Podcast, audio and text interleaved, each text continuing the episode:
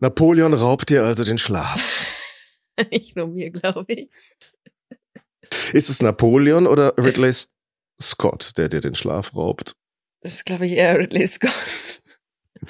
Also der Kaiser der Franzosen ist nicht verantwortlich. Ja, dafür nicht, nee. Für deine wachen Nächte. Vielleicht war es auch der Sekt. Ich kann, wie viel getrunken hat.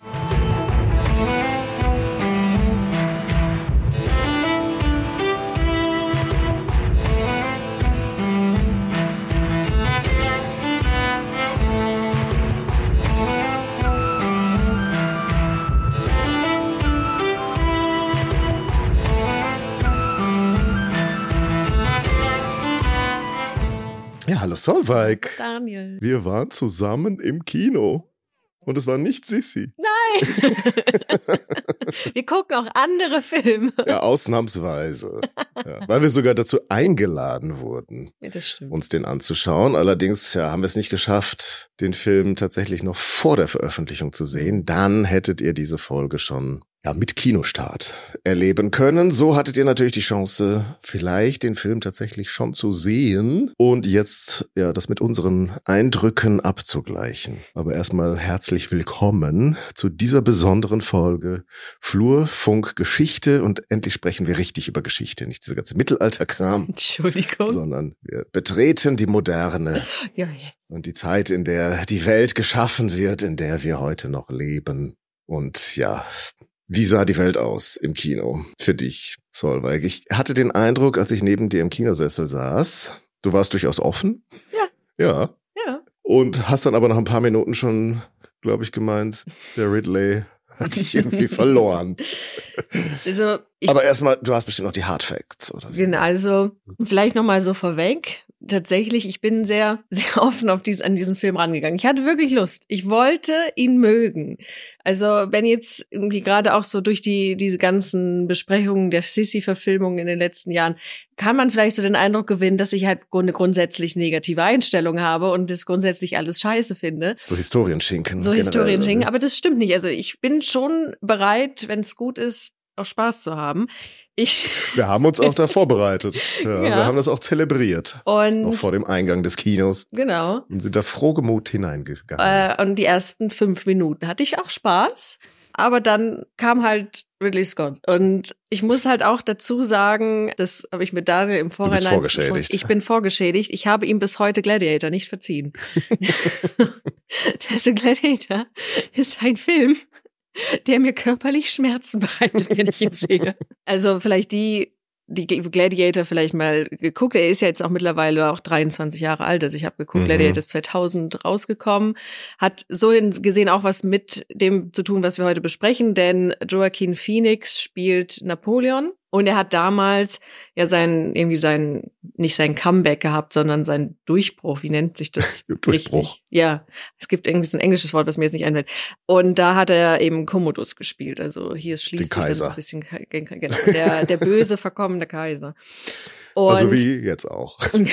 ja, da schließt sich der Kreis. Und Gladiator ist, ist wirklich ganz, ganz kitschig. Und was ich aber immer so lustig an dieser Geschichte finde, es gibt einen, ähm, ich glaube, der ist in München Professor gewesen, äh, Markus Junkelmann, und der hat schon seit den 80ern sich mit eben experimenteller Archäologie auseinandergesetzt und Mhm. auch eben sich sehr stark mit Gladiatoren und wie haben Gladiatoren gelebt und wie haben die sich ausgebildet, wurden die ausgebildet, wie haben die gekämpft. Und der ist von Gladiator so wütend gewesen, dass er ein ganzes Buch geschrieben hat. Ähm, irgendwie, wie nennt sich's, äh, Hollywoods Traum von Rom. Mhm. Und dieses Buch, und da geht es um alle Monumentalfilme, die so in Hollywood seit den 50ern rauskamen. Aber eigentlich schreibt er dieses Buch, um darzulegen, wie scheiße Gladiator Mhm. war. Da haben wir, glaube ich, auch schon mal drüber gesprochen in unserer Spartacus-Folge. Ja. Und also das, das ist immer so das, was ich auch so ein bisschen mit Ridley Scott ver verbinde tatsächlich. Also so Gladiator, der hat ja auch andere Filme gemacht, ne? ist, ist ein bekannter ähm, Regisseur. Und was ich bei ihm tatsächlich sehr spannend finde, der ist so zwiegespalten. Also auf der einen Seite hat er sehr, sehr erfolgreiche und auch bis heute sehr beliebte ähm, Sci-Fi-Filme gemacht, also Alien, äh, Blade Runner. Prometheus, soweit Prometheus war, sehr kritisiert und irgendwie auch ja heiß diskutiert, ist er jetzt gut oder nicht. Und auf der anderen Seite hat er halt so eine Vorliebe für historische Themen. Wie gesagt, Gladiator hat er gemacht, Königreich der Himmel hat er gemacht, mhm. äh, Robin Hood hat er gemacht, jetzt in den letzten Jahren äh, House of Gucci und The Last Duel. Und was diese Filme alle so miteinander gemein haben, ist, dass sie gerade in der Presse beziehungsweise von Historikern immer wahnsinnig zerrissen werden, weil er sich schon irgendwie bemüht, historisch exakt zu sein oder an, auch an den Quellen zu sein, aber dann von einem Kitsch mitgerissen wird und sich dann doch überhaupt gar nicht an irgendwelche Quellen hält und ganz pathetische, typisch Hollywood-Geschichten erzählt, wo man dann immer so denkt, so, ach, warum denn? Also all diese, das haben all diese Filme gemein und Vielleicht wird's deutlich, Napoleon für mich auch. Also das reiht sich eben in diese Reihe hinein. Hm, vielleicht noch so Hardfacts zu der Verfilmung. Ist jetzt am 22. November in die Kinos gekommen, ist eine Co-Produktion von Sony Pictures und Apple TV. Das fand ich eben auch ganz interessant. Das heißt also, so Sony hat dafür gesorgt, dass dieser Film nochmal in die Kinos kommt. Und irgendwie nach einer kurzen Zeit wird es auf Apple TV dann ausgestrahlt werden. Und wahrscheinlich auch noch länger, ne? ja, ja, also wird dann wahrscheinlich on demand einfach bei Apple TV abrufbar mhm. sein. Ja, ich meine jetzt der Film, also so. wenn der Director's Cut. Ja, genau. Soll da, noch mal ein bisschen eine Ecke mehr zeigen. Genau, da kommen wir nämlich auch noch zu. Denn dieser Film ist zweieinhalb Stunden lang, also irgendwie 157 Minuten. Und es wurde eben von Anfang an angekündigt, ja, aber das ist nur die Kurzversion.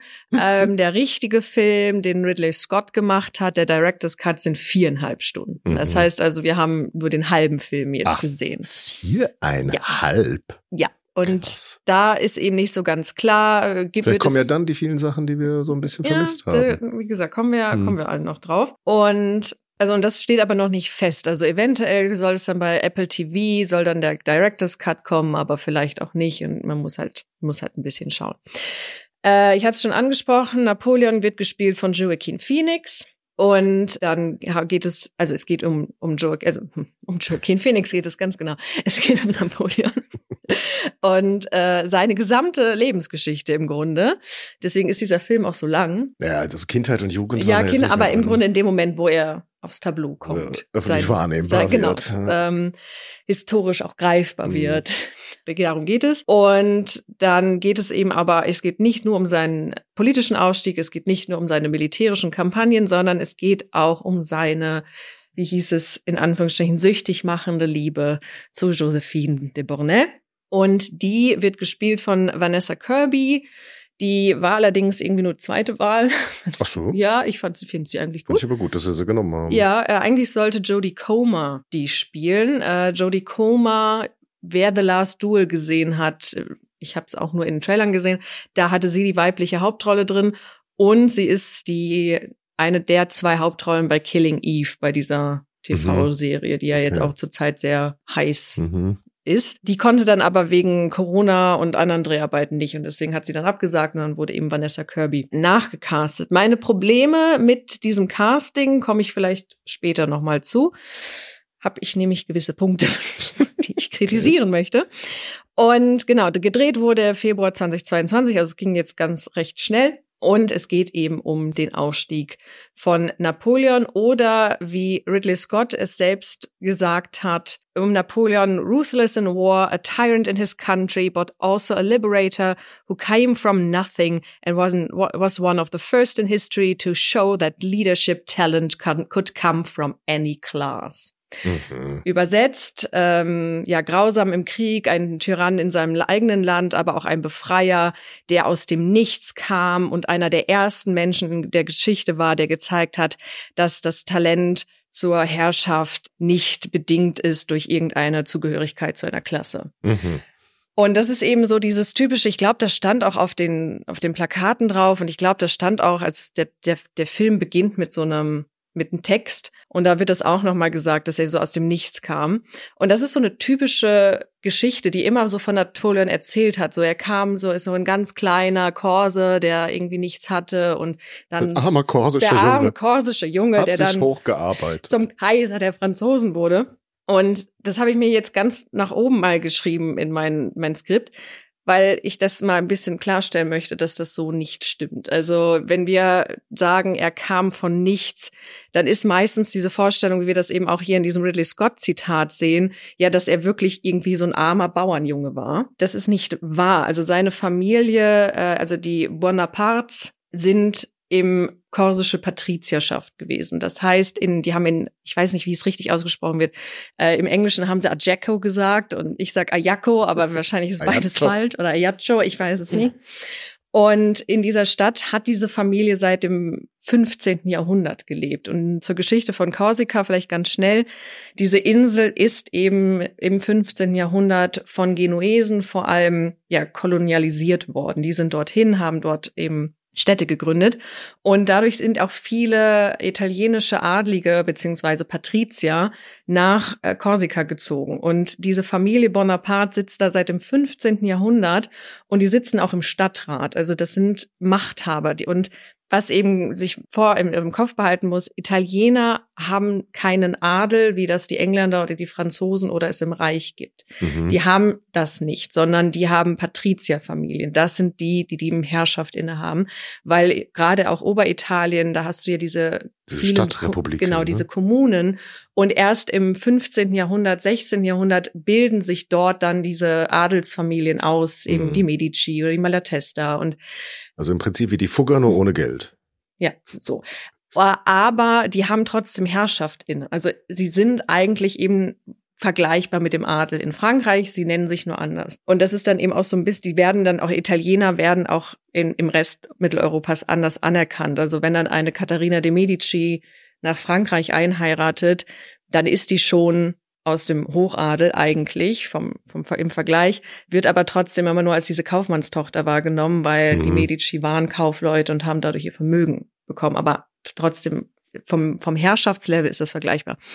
Das heißt, Napoleon stammt nicht aus einer einfachen Familie, sondern das sind die, die auch im komplett durchgängig, also in jeder Generation ist ein Mitglied der Bonaparte-Familie im Stadtrat vertreten. Mhm. Und die haben damit politische Herrschaft. Und dann in den 1770er Jahren wird Korsika von Frankreich annektiert. Und dadurch wandelt es sich dann. Also es ist jetzt nicht mehr korsisch mit einem starken italienischen Einfluss, sondern jetzt wird es eben Teil Frankreichs. Und der Vater von Napoleon, Carlo, und da merkt man, die haben immer auch alle noch italienische Namen. Der ist ja noch Buonaparte. Genau. Und auch ja. die ganze, äh, also Napoleons Geschwister haben eigentlich italienische Namen und nennen sich dann um. Also die werden dann frankophon. Äh, ist dann eben auch ganz schön, dass Napoleon Zeit seines Lebens sich bei seiner Mutter beschwert hat, weil sie ihn weiterhin Nabulone nannte, also die italienische Version. Okay. Das hat sie nicht akzeptiert irgendwie. ich will nichts zu tun, diesen Franzosen.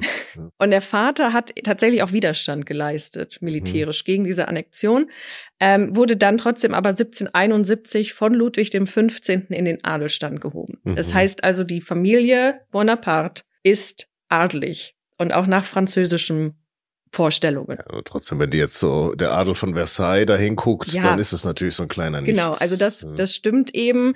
Wenn wir jetzt gesellschaftlich schauen, ist es wirklich so ein Emporkömmling. ich glaube, besonders viel Geld hatten sie jetzt auch nicht. Ne? Also er hat doch dann, der Vater hat sich doch dann sehr bemüht, dass irgendwie ja, äh, Stipendium bekommen hat für seine beiden ältesten Söhne, damit sie dann in Frankreich da eine ordentliche Ausbildung bekommen. Ja. Also so richtig. Ähm, aber wenn man noch 13 Kinder hat, und also äh, wenn ich mir für so, die hat's doch nicht mehr gereicht scheinbar. Ja, und wenn ich mir so das Stadtpalais anschaue, in dem die da gewohnt haben, also mit 13 Kindern wird's mhm. da eng drin, aber ich kann mir das nicht leisten. Das muss man ja auch unterhalten, so ein Haus. Ja, und die Dienstboten. Also es geht mir eben nur darum, diese Vorstellung, wie wir das halt einfach in diesem Ridley Scott Zitat haben, der kam nicht aus dem Nichts, der ist nicht unabhängig von irgendeiner Klasse, der gehört dem Adel an. Punkt. Hm. Und ja, die waren finanziell vielleicht nicht so wohlhabend wie andere und gesellschaftlich fehlte ihm wirklich das Standing. Also da kann man sagen, er kommt wirklich aus dem Nichts, weil in Paris sich keine Sau für hm. ihn interessiert und die lachen ihn wirklich aus, weil er der Korse ist, er kann auch ja, nur so eroberte Italiener. Also ja, und er wir, kann auch wir gönnen, wir gewähren euch jetzt so unsere Gunst, ihr dürft bei uns ein bisschen mitmachen. Ja, und er kann auch kein richtiges Französisch. ähm, also das das lernte er dann in der Schule. Ja, also kommen wir gleich gleich zu noch ähm, oder wir kommen auch drüber weg. Also es ist tatsächlich in seinen Briefen merkt man, dass er viele Fehler macht. Also seine Rechtschreibung ist nicht so gut. Mhm. Das liegt wahrscheinlich, weil, weil auf Korsika eben dieses Korsisch ein bisschen anders ist als das Standardfranzösisch. Das ist irgendwie ganz niedlich. Also nur um diesen, das, diesen Punkt einfach klar zu machen, ja, gesellschaftlich hat er, die, fehlt ihm die Anerkennung, aber er ist trotzdem adlig und damit hm. spielt mhm. er in diesem System mit. Also es ist jetzt nicht, dass er dieser kleine Bauernjunge ist. Also wenn man da so eine Geschichte erzählen möchte, sollte man vielleicht einen Film zu Urban dem Vierten machen. Der soll nämlich tatsächlich Schustersohn gewesen sein. also und ist dann Papst geworden. Also nur ein Vorschlag. genau, also das ist eben das einfach mal so ein bisschen gerade zurück. Das ist nicht grundsätzlich falsch, aber ich finde, es wird einfach immer zu stark aufgeblasen, dass er aus den einfachen Verhältnissen kam. So, dann gibt es noch ein weiteres Zitat von Ridley Scott, das ihn beschreibt. Und das finde ich eben, das ist so ein Punkt, warum ich mich eben, worauf ich mich jetzt hier auch vorbereitet habe, weil mir auch tatsächlich angekündigt wurde, beziehungsweise du hast es mir mitgeteilt, aber das dir wurde es ja auch nur gesagt, dass es in diesem Film ja vor allem um die Beziehung von Napoleon und Josephine gehen soll. Und mm. das steht im Zentrum. Und da hat Ridley Scott zwei sehr interessante Zitate gebracht äh, oder Dinge gesagt, die mich schon im Vorhinein Übles haben ahnen lassen. Zum einen sagte er, Apart from him being an incredible strategist, a marvelous, intuitive, and merciless politician, I was fascinated with how a man like this, who's one, who's on his way to take Moscow, could be obsessed with what his wife is doing in Paris. Also ungeachtet, was für ein großartiger Strategist, also Stratege er war, äh, wundervoll, intuitiv, ja, aber auch gnadenloser Politi äh, Politiker. Ich war davon äh, fasziniert, wie ein solch ein Mann auf seinem Weg Moskau zu erobern, nur davon ähm, äh, ja, besessen, besessen sein, sein, kann, was seine Frau gerade in Frankreich tut oder in Paris tut. Das war schon die Tochter des österreichischen Kaisers. Die hat sich bestimmt sehr gut verhalten. Ach so, Entschuldigung. Und dann weiter. His letters to her are comically rude and juvenile, overly romantic, and even quite dirty. He was absolutely enchanted by her, and after they parted for the last time, she never even read them. When she died, they were all in a drawer by her bedside table. Was für eine fiese. Die böse Josephine. Und als ich das gelesen habe, dachte ich nur, oh oh, ich weiß, was kommen wird. Und genau das ist passiert. Aha. Vielleicht zur Einordnung. Wieso, was hast du dann erwartet? Sag weil, also bitte. die böse Josephine. Okay. Bö also das ist nämlich auch so eine, also das, das muss ich eben auch dann zum, zu meiner Schelte sagen ich habe mich mit denen weder mit Napoleon noch jo äh, oder Josephine oder Josephine, ich weiß auch nicht, wie es richtig ausgesprochen wird. Josephine. Josephine. Was ja auch ähm, nur ein Kosename von ihm war. Genau, ne? Sie hieß ja gar nicht so. Ja. Und ich habe mich mit denen nie aus so stark auseinandergesetzt und auch ich hatte diese Vorstellung, die glaube ich so ganz Typ, so diese typische Vorstellung von den beiden ist, er war ganz verliebt in sie und wollte unbedingt und sie war so die böse, kalte, die ihn eigentlich gar nicht wollte und äh, irgendwie nur ihn nur ausgenutzt hat, um, um an Geld zu bekommen, mhm. weil er mhm. immer ihre Rechnung bezahlt hat und aber eigentlich war sie die böse, böse Frau. Und ich habe diese berechnende kalte Frau. Und ich habe sehr viele Briefe mitgebracht. Schauen wir mal, ob wir alle lesen heute. Wahrscheinlich nicht.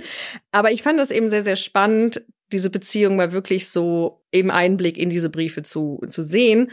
Und meine Meinung hat sich dann doch sehr verändert zur, mhm. zur, zur, zur Josephine. Also ich habe die doch sehr, sehr ins Herz geschlossen. Aber dieses Zitat ist so ganz klar diese Vorstellung, Josephine die Böse, die Berechnende, die Manipulative, die ihn nur fürs Geld ausnutzt und seine hochheilige, eher eine Liebe zu ihr eben nicht zu schätzen weiß.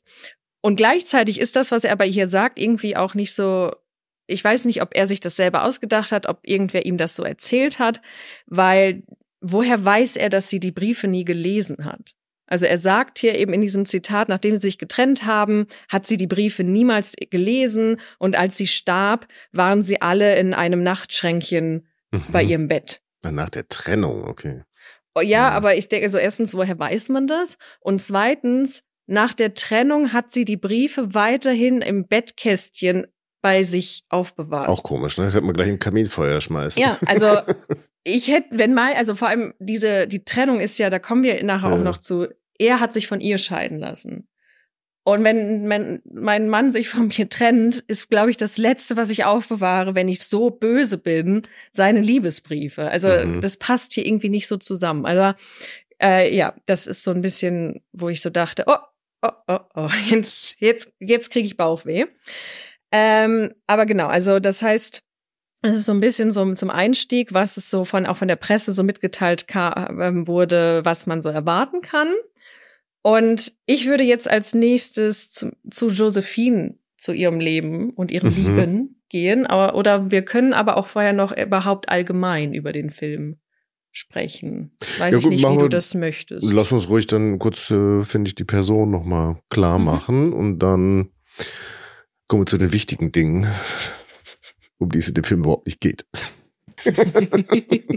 Aber Josephine finde ich tatsächlich auch spannend, weil ich mich so ähnlich wie du, mhm. vielleicht noch mehr, noch nie für die interessiert habe, mhm. sondern natürlich auch immer so für die politische Geschichte und die Auswirkungen, die Napoleons Politik so hatte und die Kriegszüge und wer diese Frau war, habe ich mich ehrlich gesagt noch nie gefragt und war jetzt auch ganz überrascht zu sehen, dass die auf Martinique geboren mhm. wurde. Aber hat auch einen adligen Hintergrund. Ja. Also sie hat ja schon dafür also sagen wir mal so, die Heirat sicher Napoleon auch dazu gedient, da gesellschaftlich mehr Anerkennung in Paris zu erlangen. Genau, also eben, du hast es schon angesprochen, Josephine ist nicht ihr echter Name in dem Sinn.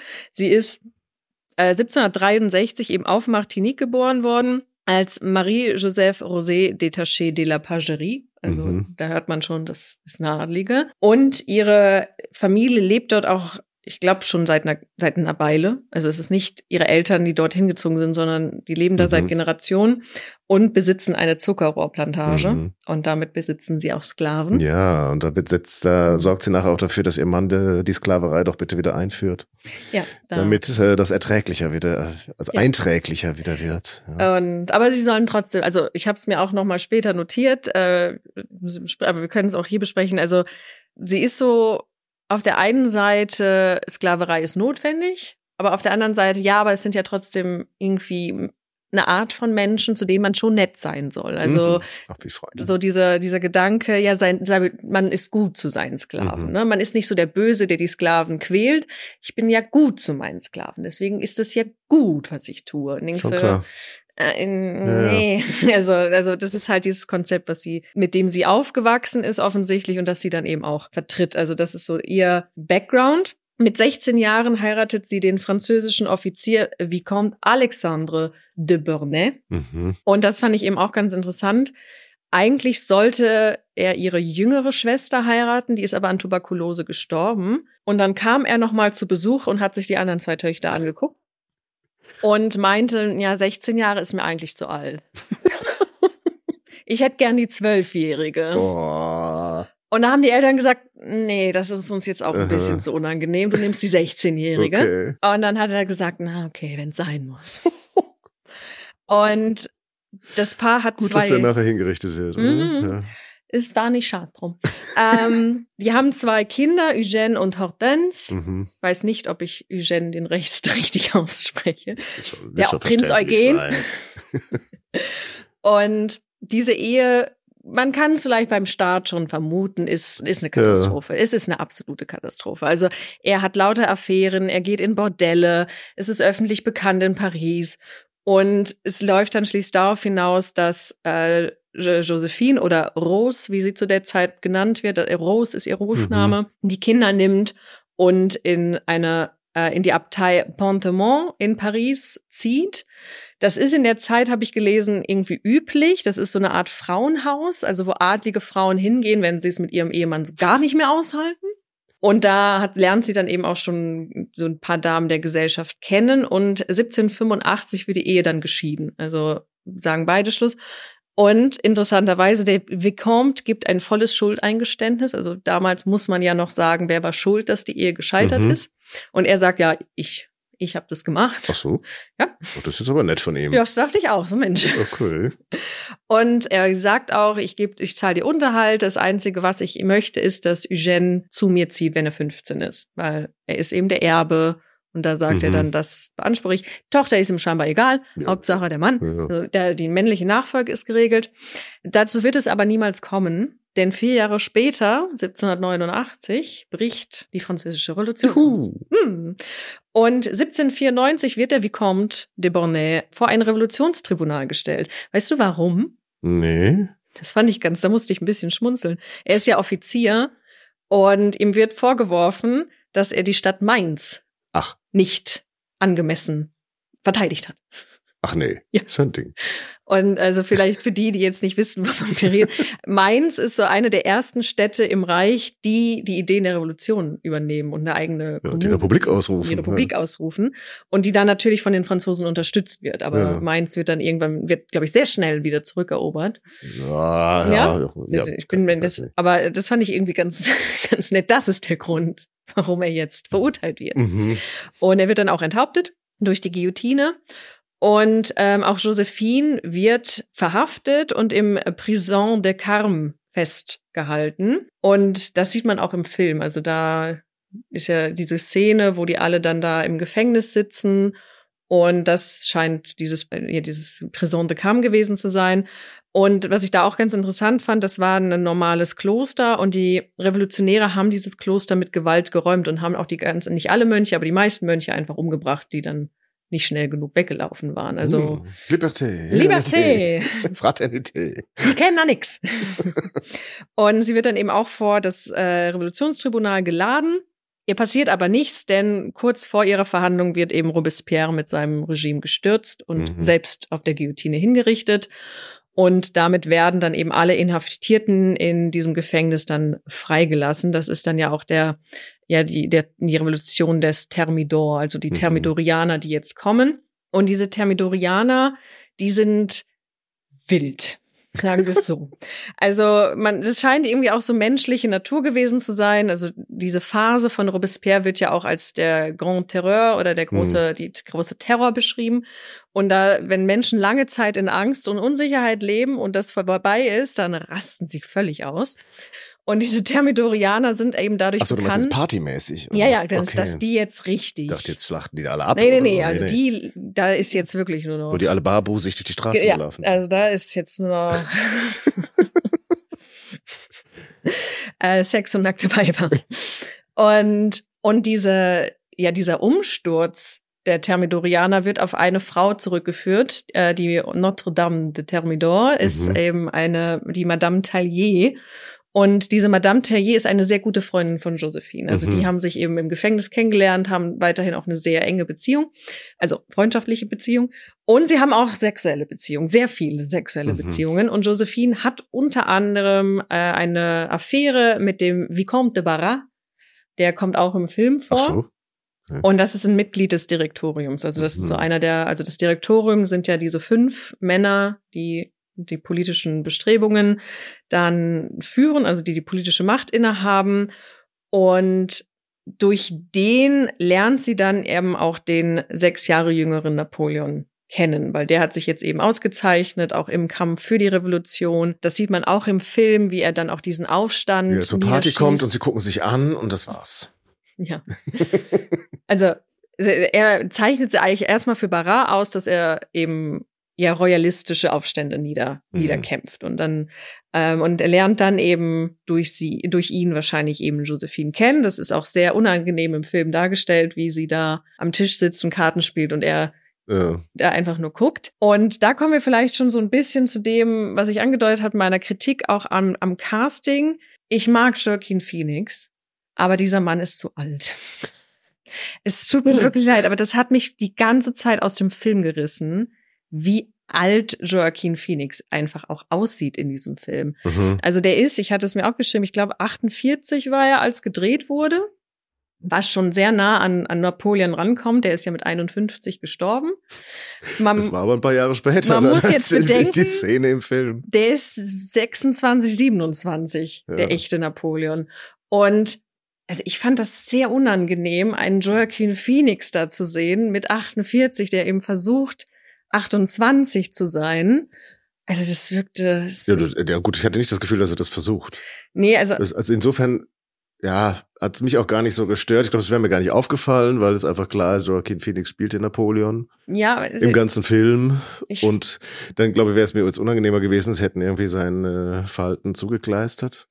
ja, ich, Also dann finde ich es find ich's eigentlich okay, wenn man es so lässt, wie es ist. Er ist halt Napoleon und er spielt ihn von Anfang bis Ende durch.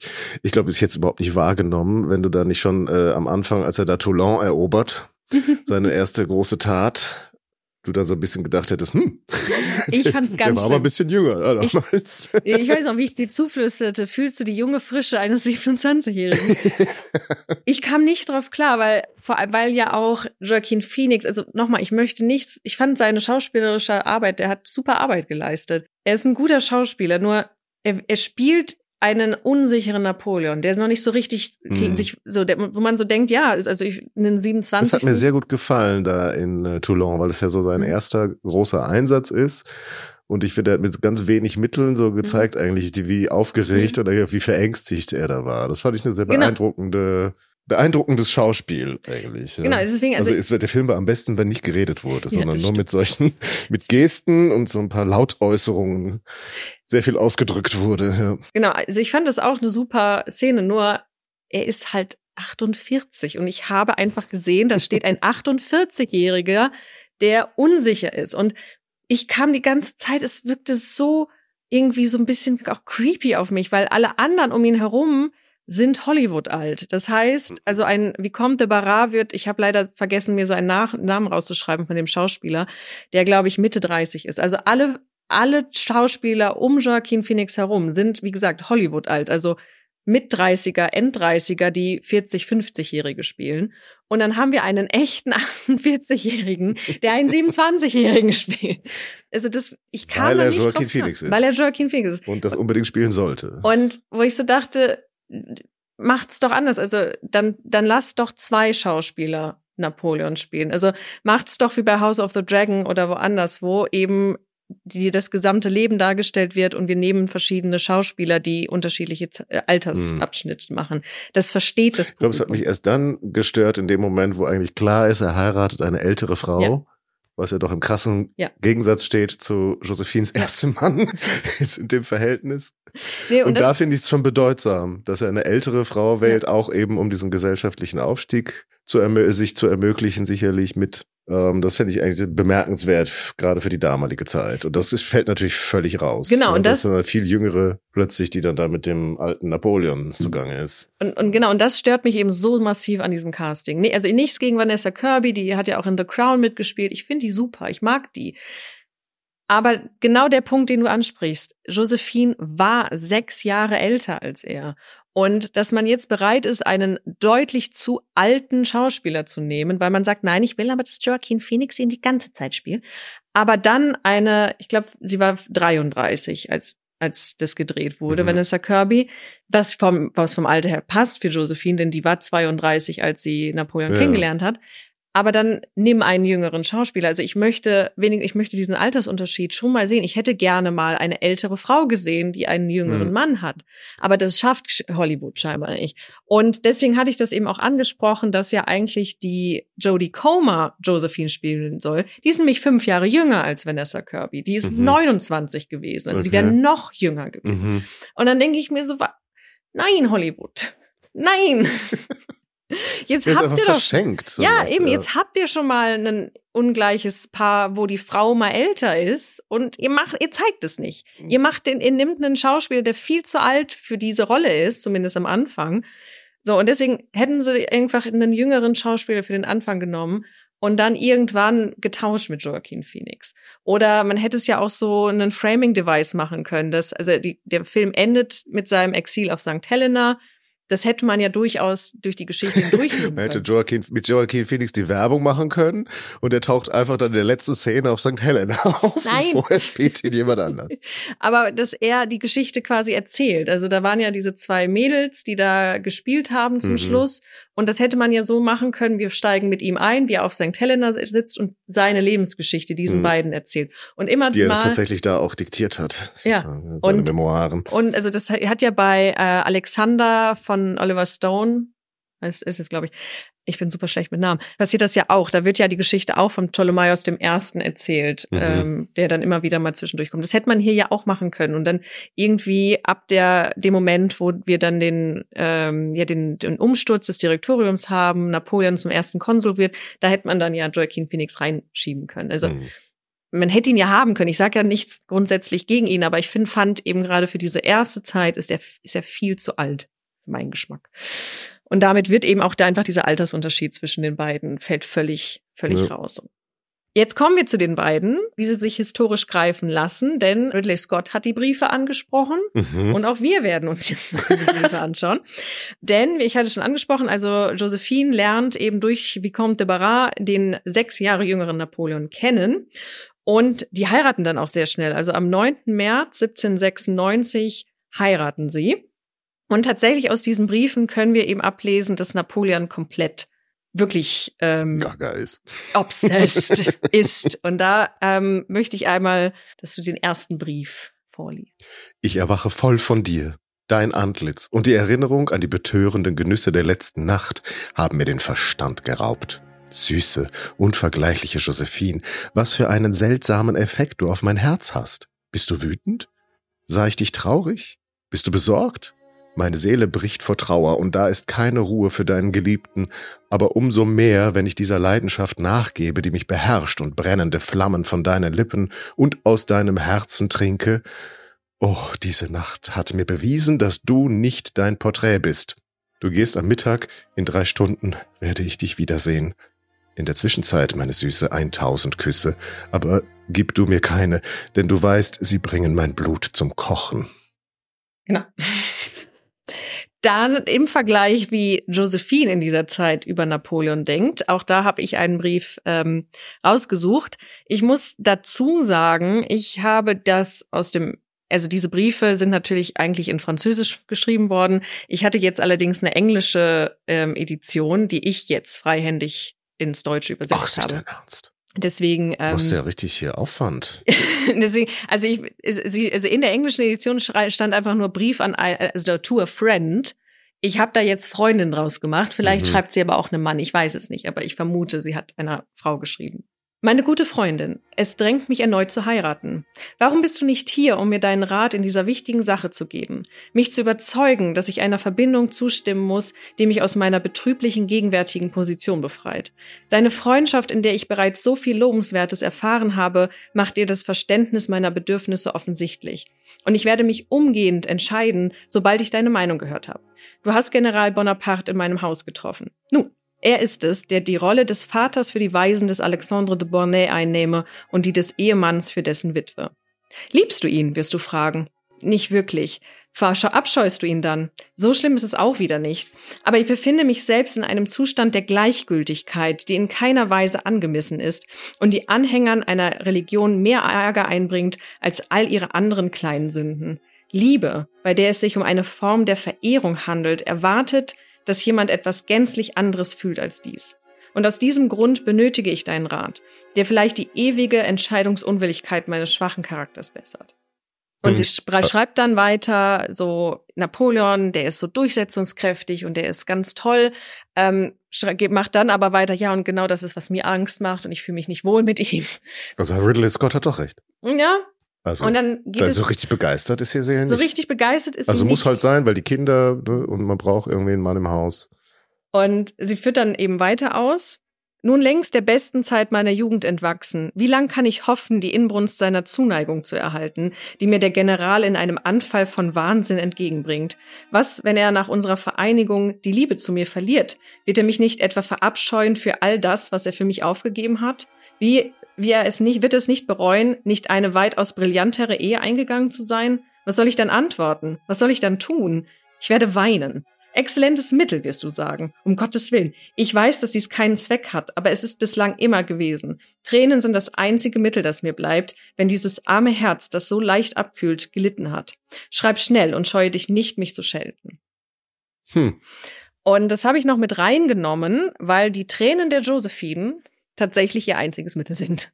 Und das etwas, das sie sehr häufig einsetzt. Aha. Und also das nur schon mal vorweg. Also sie, wir sehen eben genau, wie du gemeint hast, sie ist da sehr unsicher. Sie ist offensichtlich nicht verliebt in ihn. Ja. Das ist für sie wirklich nur eine Ehe. Ja, dann sind meine Kinder versorgt, dann bin ich versorgt. Sie hat tatsächlich in dieser Zeit immer, also sie hat grundsätzlich immer Probleme mit Geld. Also Mhm. sie braucht immer jemanden, der ihre Ja, bei den Schulden ganzen bezahlt Partys. bei den ganzen Partys und sie ist dann halt auch so ein bisschen so ein Fashion-Icon.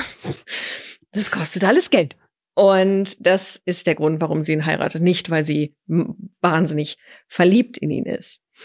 was sie auch in diesem Brief schreibt, das habe ich jetzt weggelassen, weil ich schon recht viel aus dem Brief rausgezogen habe, ist, dass, wenn sie ihn heiratet, Barra ihr versprochen hat, Napoleon das Kommando über die äh, Armee in Italien bekommt. Mhm. Denn wir sind ja eben mitten in den Koalitionskriegen. Das heißt, ähm, ich weiß so, Österreich, ist es da schon Russland ist schon dabei, Großbritannien, also die europäischen Länder haben Frankreich den Krieg erklärt im Zuge der Revolution, im Zuge der Hinrichtung Ludwigs des 16. Und Frankreich führt in Italien Krieg gegen Österreich und Napoleon soll eben das Kommando erhalten, wenn er Josephine heiratet. Also, also das ist immer noch der erste Koalitionskrieg, der noch da, der schon 92 losgegangen ist. Und Preußen ist halt mittlerweile raus, weil sie dann gesagt haben, wir nehmen uns lieber Polen und ziehen unsere Kräfte da ab vom Westen, um da die polnischen Aufstände niederzuschlagen, aber eben vor allem in Italien mit Österreich ja. ist das da immer noch zugange.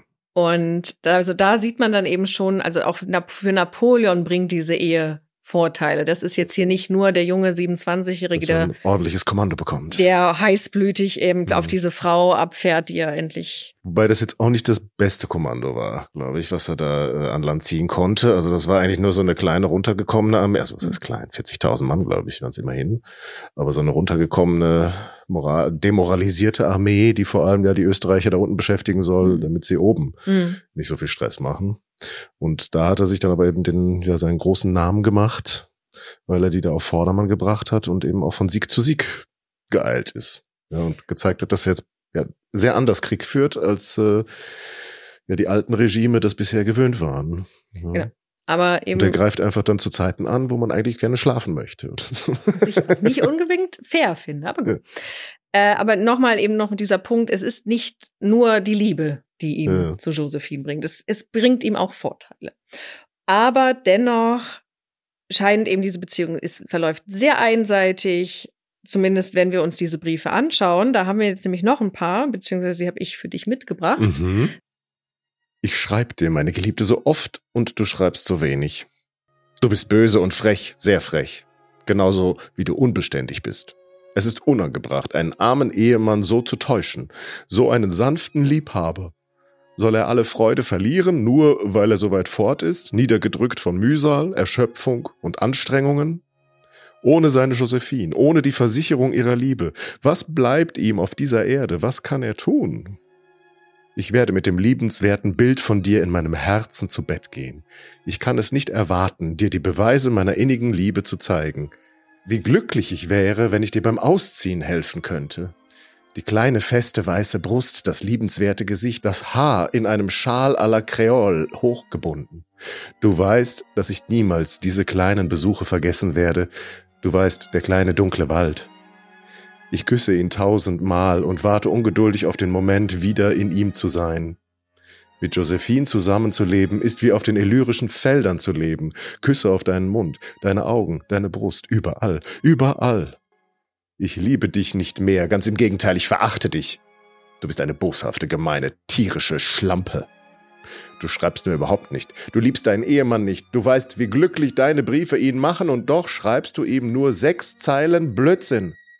Bald, hoffe ich, werde ich dich in meinen Armen halten, dann werde ich dich mit Millionen Küssen bedecken, brennend wie der Äquator. Das ist ja völlig irre. Ist eine sehr gesunde Beziehung, will ich sagen. also ein bisschen ähm, Gemütsschwankungen, würde ich mal sagen ein bisschen toxisch, würde man heutzutage ja, sagen. Also auf der einen Seite haben wir das absolute Love-Bombing und das auf der anderen Seite Aha. diese Beleidigung und beleidigt sein und sie dann da irgendwie nötigen. Ja, so ein Narziss. Ja, und das Problem bei diesen Briefen ist, dass wir Josephines Antworten nicht haben. Wir mhm. haben nur ja, weil sie nicht geantwortet hat. Ja, das Die ist halt Lampe. das ist halt nicht so sicher. also offensichtlich hat sie ja was geschrieben, es war ihm nur nicht Zeilen, recht. Ja. Die sechs Zeilen waren ihm scheinbar nicht genug. Und was wir auch später feststellen werden, er schreibt anderen Frauen auch so. Ach so. Also auch denen, die schreiben auch nie oft genug und er mhm. braucht mehr und mehr und er muss doch im Zentrum ihrer Aufmerksamkeit stehen. Mhm. Und das finde ich eben so ein bisschen schwierig. Und aus, aus diesen Briefen kommt eben diese Vorstellung, die böse, böse, eiskalte Josephine, die sich nicht Aber um ihren es ist auch Mann klar, dass. Josephine auch abgelenkt war in dieser Italienzeit. Also sie hat ja auch keinen Bock, da runterzufahren. Kommen wir noch zu. Weil sie ja doch auch weiter Partys macht und Gäste empfängt. Genau, da kommen wir sofort zu.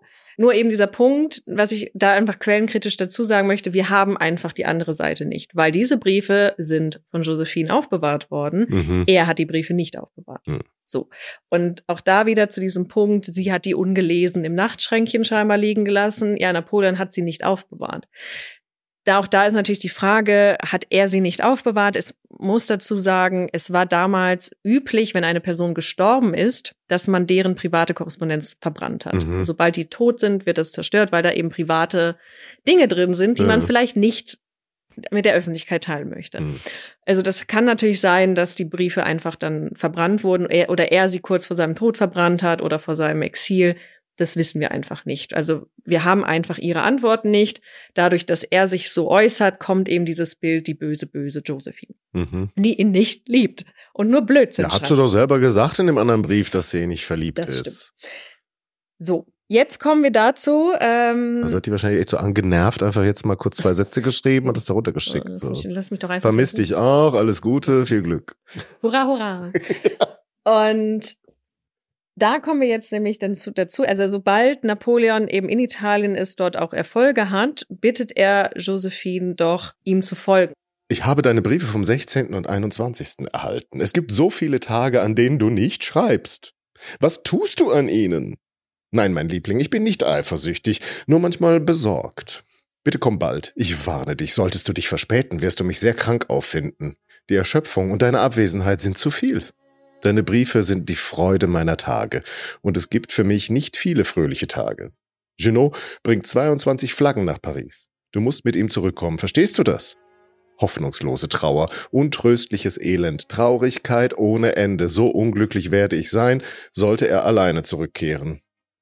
Geliebte Freundin, er wird dich sehen. Er wird den Duft deiner Schläfe atmen. Vielleicht wirst du ihm den einzigartigen und wundervollen Gefallen erlauben, dich auf die Wange zu küssen. Und ich werde allein sein und weit, weit fort. Aber du wirst kommen, nicht wahr? Du wirst hier bei mir sein, in meinen Armen, an meiner Brust, an meinem Mund. Ein Kuss auf dein Herz und einen tiefer, viel, viel tiefer. Und also da auch wieder, das, ich finde es sehr manipulativ. Tatsächlich, also Ach, ähm, wenn du nicht kommst, dann bin ich, ich ganz liebe dich so sehr, ich vermisse dich so sehr. Und wenn du nicht kommst, dann wird es mir echt richtig schlecht Ja, gehen. und dann du bist schuld, wenn es mir schlecht geht. ja. Also ich, ich, ich finde das sehr unangenehm, aber gut. Und Josephine kommt nicht, denn sie ist beschäftigt. Ja, ich Mit- hätte jetzt auch keinen Bock, wenn mit ich so einen Party- Brief gelesen hätte. Also, dann habe ich lieber einen äh, jugendlichen Liebhaber, genau. der irgendwie nett zu mir ist. Sie hat nämlich eine Affäre, die Mhm. haben wir auch im Film gesehen, Mhm. mit Hippolyte Charles. Und ich möchte einmal hinweisen, was für ein furchtbarer Name Hippolyte ist. Wie oft ich diesen Namen falsch geschrieben habe. wo das Y und wo das I hinkommt und wie viele Ls da drin sind. Das hab ich. nicht. Auf jeden Fall, Hippolyte Charles ist auch ein junger Offizier. Und der wird auch sehr beschrieben, also, also Napoleon kann scheinbar nicht sehr gut mit Menschen. Überraschend, wenn wir seine Briefe gelesen haben, ist doch so ein Schatz. Und er ist sehr, sehr grob, sehr direkt, sehr, ich will das jetzt aber und das wird so passieren. Und, Char und Hippolyte Charles ist so der typische französische Höfling, der Witze macht, der charmant ist, der auch Hm. jung ist und Ich finde, da fällt mir jetzt aber schon auf, dass äh, ich will das jetzt aber, das muss jetzt passieren. Also das, sagen wir mal, der Napoleon aus diesen Briefen, den hat der Film schon ganz gut dargestellt, finde ich. Also wenn er dann so plötzlich so diese Schwanken zwischen Romantik und Liebe und dann aber mal schnell eine Ohrfeige, wenn es irgendwie ja, nicht so geht, ganz zu schweigen von dem Liebesakt, der wirklich ja, widerwärtig das, ja, war. das war ganz, ganz schlimm. Aber eben das mit diesem Hippolyte Charles. Jetzt ist das mit dieser Affäre so eine Sache. Zum einen, wir leben in einer Zeit, wo es, oder also die leben sind, wir befinden uns gerade in einer Zeit, wo es völlig normal ist, außereheliche Beziehungen zu haben. Und ich vermute, dass es für Josephine eigentlich so, ja, er ist jetzt weg und der ist jetzt da und ich finde ihn ganz nett und ich mag den und ähm, den anderen mag ich nicht und er schreibt mir die ganze Zeit so blöde, stressige Briefe. Dann treffe ich mich doch lieber mit dem, der mich zum Lachen bringt. Ja. Und scheinbar hat Napoleon in ihrem, ihr, äh, in einem Brief ihr auch geraten, hey, wenn, wenn du schlechte Laune hast, nimm dir doch einen Liebhaber. Ach was, Ja, das hat er dann aber auch sehr schnell wieder zurückgenommen und gesagt, nein, nein, nein. das Nein, ist nein, so gemeint. Du weißt sehr wohl, dass ich es nicht ertragen könnte, solltest du dir einen Liebhaber nehmen. Noch weniger würde ich einen für dich auswählen. ihn zu sehen und ihm das Herz aus der Brust zu reißen, wäre ein und dasselbe. Verstehe ich nicht so ganz. Nee, also, also es ist automatisch, wenn ich ihn sehe, wenn ich ihm wehtun. Also, Ach so. So ist okay. es gemeint. Also, Mhm. Zu wissen, ich werde dem diesem, diesem Menschen was antun, Mhm. dann solltest du das. Und du bist dann wieder schuld. und also sie geht diese Beziehung eben sehr, sehr schnell ein, kaum dass Napoleon in Italien ist. Napoleon erfährt aber erst äh, 1798 von dieser Affäre. Also so Mhm. lange läuft das. Und man war sich lange Zeit auch nicht sicher, hatte sie wirklich diese Affäre oder war das nur so ein Gerücht? Und es sind dann später eben Briefe aufgetaucht, wo dann auch die Diskussion war, sind das jetzt echte Briefe von ihr oder sind das Fälschungen? Aber man vermutet, dass die tatsächlich authentisch sind. Und da schreibt Josephine an Hippolyt. Wir sind jetzt allerdings schon ähm, eben 1798, wo das auch scheinbar schon bekannt geworden ist, dass die zwei verkehren. Ich reise aufs Land, mein lieber Hippolyt. Ja, mein Hippolyt, mein Leben ist eine konstante Folter. Nur du kannst mein Glück wiederherstellen. Sag mir, dass du mich liebst, dass du nur mich liebst. Leb wohl, ich sende dir tausend süße Küsse. Ich bin dein, nur dein. Ja, mein Hippolyt, ich hasse sie alle. Nur du allein besitzt meine Zärtlichkeit, meine Liebe. Sie müssen bemerkt haben, wie sehr ich sie verachte aus der schrecklichen Position heraus, in der ich mich befinde. Sie sehen mein Bedauern, meine Hoffnungslosigkeit darüber, dass ich dich nicht so oft sehen kann, wie ich es möchte. Hippolyt, ich töte mich selbst. Ja, ich will dieses Leben beenden, das nur noch eine Bürde für mich ist, wenn ich nicht bei dir sein kann. Mhm. Also sie kann auch. Ja, So ist es nicht. sie kann auch Aha. dramatisch werden. Äh, also da ist es eben ein Zeugnis dafür, dass es diese Beziehung wirklich gegeben hat. Und jetzt ist das eben der Hippolyt, ist einmal ein Grund, warum Josephine nicht nach Italien will. Und es gibt noch einen Grund. Sie möchte sich nicht nur von ihrem schönen Leben ähm, nicht trennen, sondern auch das Direktorium verbietet es ihr. Ach so. Tatsächlich. Die lassen sie nicht raus. Mhm. Und da haben wir eben auch, das muss ich einmal gucken, wo ich es habe, hier. Am 21. Mai 1776 schreibt nämlich das Direktorium an Napoleon, mit großem Zögern geben wir dem Wunsch nach, dass Bürgerin Bonaparte zu Ihnen reisen darf. Wir hatten große Sorge, dass die Aufmerksamkeit, die Sie ihr zukommen lassen würden, sie von dem Streben nach Ruhm und der Sorge für ihr Land ablenken könnten. Aus diesem Grund haben wir lange Ihre Wünsche zurückgewiesen. Wir hoffen nun, dass die Myrte, mit der sie sie begrenzen wird, nicht von dem Lorbeer ablenkt, mit dem sie bereits vom Sieg bekrönt worden sind. Tolle Sprache. Ne? Das erinnert uns doch an andere Leute. also bis Mai Süß. 76 durfte Das Josephine hat nicht sie bestimmt denen gesagt, sie sollen das schreiben als Erklärung, warum sie noch nicht gekommen ist. Nee, das Problem ist, Josephine bewegt sich immer noch nicht. Ah. Also das Direktorium hat jetzt gesagt, Ach, ja, shit. geh, geh zu ihm, Mhm. aber die sagt sich, seid ihr scheiße? Nein, ich bin in Paris. Ich habe hier meinen Liebhaber, ich habe meine Freunde, ich habe meine Kinder, ich habe mein Leben. Ich gehe doch jetzt nicht da unten nach Italien. in so einem Feldlager man da in so ein. Feldlager. Und Napoleon ist dann zurück. Napoleon und sagt, wenn du jetzt nicht kommst, dann komme ich nach Paris. Aha. Und da kriegt das Direktorium Bauch- Bauchweh und sagt, nee, Mhm. wenn der jetzt nach Paris kommt, wer passt denn dann auf Italien auf? Du fährst da jetzt hin, Mäuschen. Und äh, im Juli ist es, glaube ich. Ja, im Juli reist sie dann. Mhm. Endlich reist sie, um Napoleon zu besuchen und damit der nicht nach Paris kommt. Und sie kommt dann in Mailand an und wird dort auch mit den größten Ehren empfangen und äh, erzählt das eben auch nach, in Briefen nach zu Hause, also schreibt eben Briefe nach zu Hause. Und jetzt ist es aber so, Napoleon ist ganz glücklich, dass sie da ist, aber nach vier Tagen muss er dann auch wieder gehen. Also so viel Zeit hat er jetzt dann auch nicht für sie. Und sie hat dann sehr, sehr schnell eben auch Heimweh zu ihren Freunden, zu ihren Kindern. Und sie wird jetzt auch in Mailand nicht, also auf der einen Seite wird sie sehr mit großen Würden empfangen, aber auf der anderen Seite haben die Milanesen nicht so Bock auf sie und ihre Leute.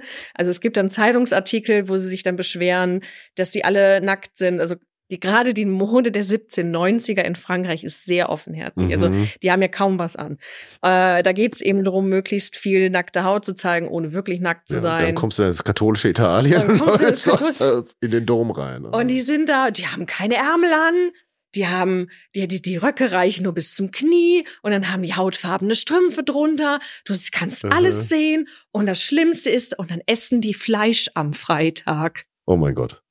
Also, so, Also die Revolution hat schon richtig was zerstört Ja, in Frankreich. also die, die Mailänder Mhm. sind da, kommen gar nicht klar. Und das schreibt sie dann eben auch nach Hause. Wo haben wir es? Da. Und das, da schreibt sie jetzt eben an ihre gute Freundin Madame Tallien, von der hatten wir es schon, dieser mhm. Notre Dame de Thermidor. Also okay. die, das ist so ein bisschen die Paris Hilton der 1790er. Also die ist wirklich, also die ist so, so ein It-Girl, würde man mhm. heute sagen. Die ist auch sehr verschrien, aber das ist eben so eine enge Freundin. Und Josephine erzählt ihr jetzt eben wie so die Reise nach Mailand war. Ich hatte eine höchst beschwerliche Reise. 18 Tage auf der Straße. Ich hatte ein Fieber, als ich die Kutsche bestieg und war zudem traurig. Das Fieber ist mittlerweile vorüber, aber die Traurigkeit ist geblieben. Als ich in Mailand ankam, hat mich die Bürgerschaft behandelt, als sei ich eine Erzherzogin und nicht eine Republikanerin. Sie haben mich in dem schönsten Haus hier in Mailand untergebracht. Mein Haushalt umfasst 30 Dienstboten, fünf Köche, ich habe mir die Freiheit genommen, sie alle zu entlassen und meinen eigenen Haushalt einzurichten. Ich sehe Bonaparte kaum. Er ist sehr beschäftigt mit der Belagerung von Mantua. Ich sterbe hier vor Langeweile inmitten dieser wundervollen Feiern, die für mich veranstaltet werden. Ich höre nicht auf, meine Freunde zu vermissen. Und dann in der gleichen Zeit schreibt sie an ihre Tochter, ich kann es nicht erwarten, meine liebe Hortense, dass ich dich wieder umarmen kann und dir meine Liebe, die höchst innige Liebe deiner Mutter versichern kann. Einer Mutter, die dich über alles liebt. Bonaparte umarmt dich. Er sendet dir die Kette einer Königin und ich schicke dir ein Halsband und antike Ohrringe. Dein Bruder ist noch nicht angekommen. Ich erwarte ihn ungeduldig. Leb wohl, ich umarme dich mit all meinem Herzen und ich liebe dich so sehr. Wie schön man doch mal eben so einen Kunstraub in so einem privaten Brief unterbringen kann. Die Kette einer Königin, weiß ich, so eine Langobardin oder so. Nee, das, äh, ist Und ja, antike Ohrringe.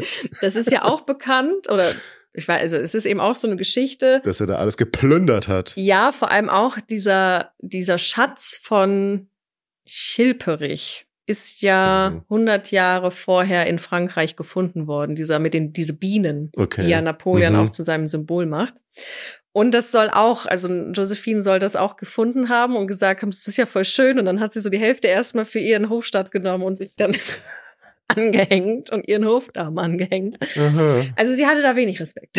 es ist schön, ich will's haben. Aber eben hier auch nochmal so ein bisschen einfach so Alltäglichkeiten in Mailand. Also sie ist nicht glücklich in Mailand, hat es jetzt aber gemacht, weil der Napoleon will das so und er ist ja sonst sehr, sehr krank, mhm. wenn er es nicht kriegt, was er will. Und das fand und jetzt ich jetzt. werden stattdessen die Mailänder krank. Jetzt werden die Mailänder krank, weil sie am Fleisch ist am Freitag. Aha. Und was ich auch an dem, am Film, und da war es dann irgendwie auch, wo ich auch einfach nur laut nach Luft geschnappt habe neben dir, dass all das, was wir jetzt besprochen haben, findet gar nicht statt im Film. Nee. Also diese frühe Phase, wo wir ganz klar diese Beziehung feststellen können, wie sie eben nicht möchte, wie sie mit anderen Dingen beschäftigt ist und er da diese sich zerreißt vor Sehnsucht, das passiert alles während des Italien, also der Italienkampf. Beides, was Ridley Scott offenbar interessiert hat, einmal hier der starke Napoleon und seine militärischen Erfolge. Äh, die erringt er in Italien zum ersten Mal, macht er sich richtig einen Namen da in Italien und das ist die Basis eigentlich für alles, was danach kommt. Und gleichzeitig ist es das Zentrum eigentlich dieser, um die Beziehung zwischen diesen beiden irgendwie ja. klar zu machen. Also und, eigentlich ist das die heiße Phase in ja. beiden, für beide Themen, genau. die der Film versucht irgendwie darzustellen. Aber nein, wir springen, glaube ich, im Film irgendwie von Toulon nach direkt, Ägypten. Ja, ne? direkt nach Ägypten. Also sofort die Schlacht bei den Pyramiden. Bumm! Gerade war noch ein kleiner Artillerieoffizier. Ja. Und dann schießt er auf die Pyramiden. So, dass er den Papst da besiegt hat und im Vatikan ja. einmarschiert, ist scheißegal. Und das österreichische Kaisertum in die Knie zwingt. Scheißegal, Ägypten, Pyramiden. Und, und was eben mit diesem Ägypten-Feldzug, was ich da auch wieder spannend fand und was man auch sehr schön hätte machen können, wenn es wirklich um die Beziehung der zwei beiden hätte gehen sollen. Ägypten ist für Napoleon so das Thema nach dem Motto, ich muss im Gespräch bleiben. Ich muss weiter heiß bleiben. Also er ist der große äh, Sieger in Italien und schreibt dann tatsächlich an sie, ich muss jetzt was wiederfinden. Wenn ich jetzt zurück nach Paris komme, wird man mich vergessen. Paris ist sehr, hat ein kurzes Gedächtnis und niemand wird mehr an mich denken, wenn ich nicht weiter im Krieg bin. Und das heißt also, gerade Ägypten ist eine Ego-Nummer für ihn. Also niemand in Frankreich denkt an Ägypten. Was sollen die da in Ägypten machen? Ja, aber er, England, der, Englands ja, ja, genau, aber im Grunde, wenn wir jetzt von den Koalitionskriegen sprechen, hat man in Ägypten eigentlich so. Hm. Aber er will unbedingt im, im Gespräch bleiben und Josephine arrangiert wieder Kontakte zu Barin, also wieder zum Direktorium, um die dann davon zu überzeugen, Ägypten ist eine richtig gute Investition. So. Mhm. Also auch hier wieder arbeitet sie ihm zu. Also die sind schon politisch, gesellschaftlich ein sehr gutes Team, dass er weiter seinen, ja, sein Ego pushen kann oder seine Marke bilden kann, wie auch immer man es deuten möchte. Und Napoleon kriegt diese ägyptische Kampagne. Ähm, auch eben durch die Unterstützung seiner Ehefrau. Sie setzt sie so richtig in den Wüstensand. Oh, das ist eine ganze Katastrophe, was er da macht. Und ja, du hast es schon angedeutet, natürlich hat Ägypten schon einen Sinn, dass man da hingeht, weil man eben den britischen... Die Engländer nerven will. Man möchte die Engländer nerven, man möchte auch so ein bisschen eine, eine bessere Verbindung nach Asien haben.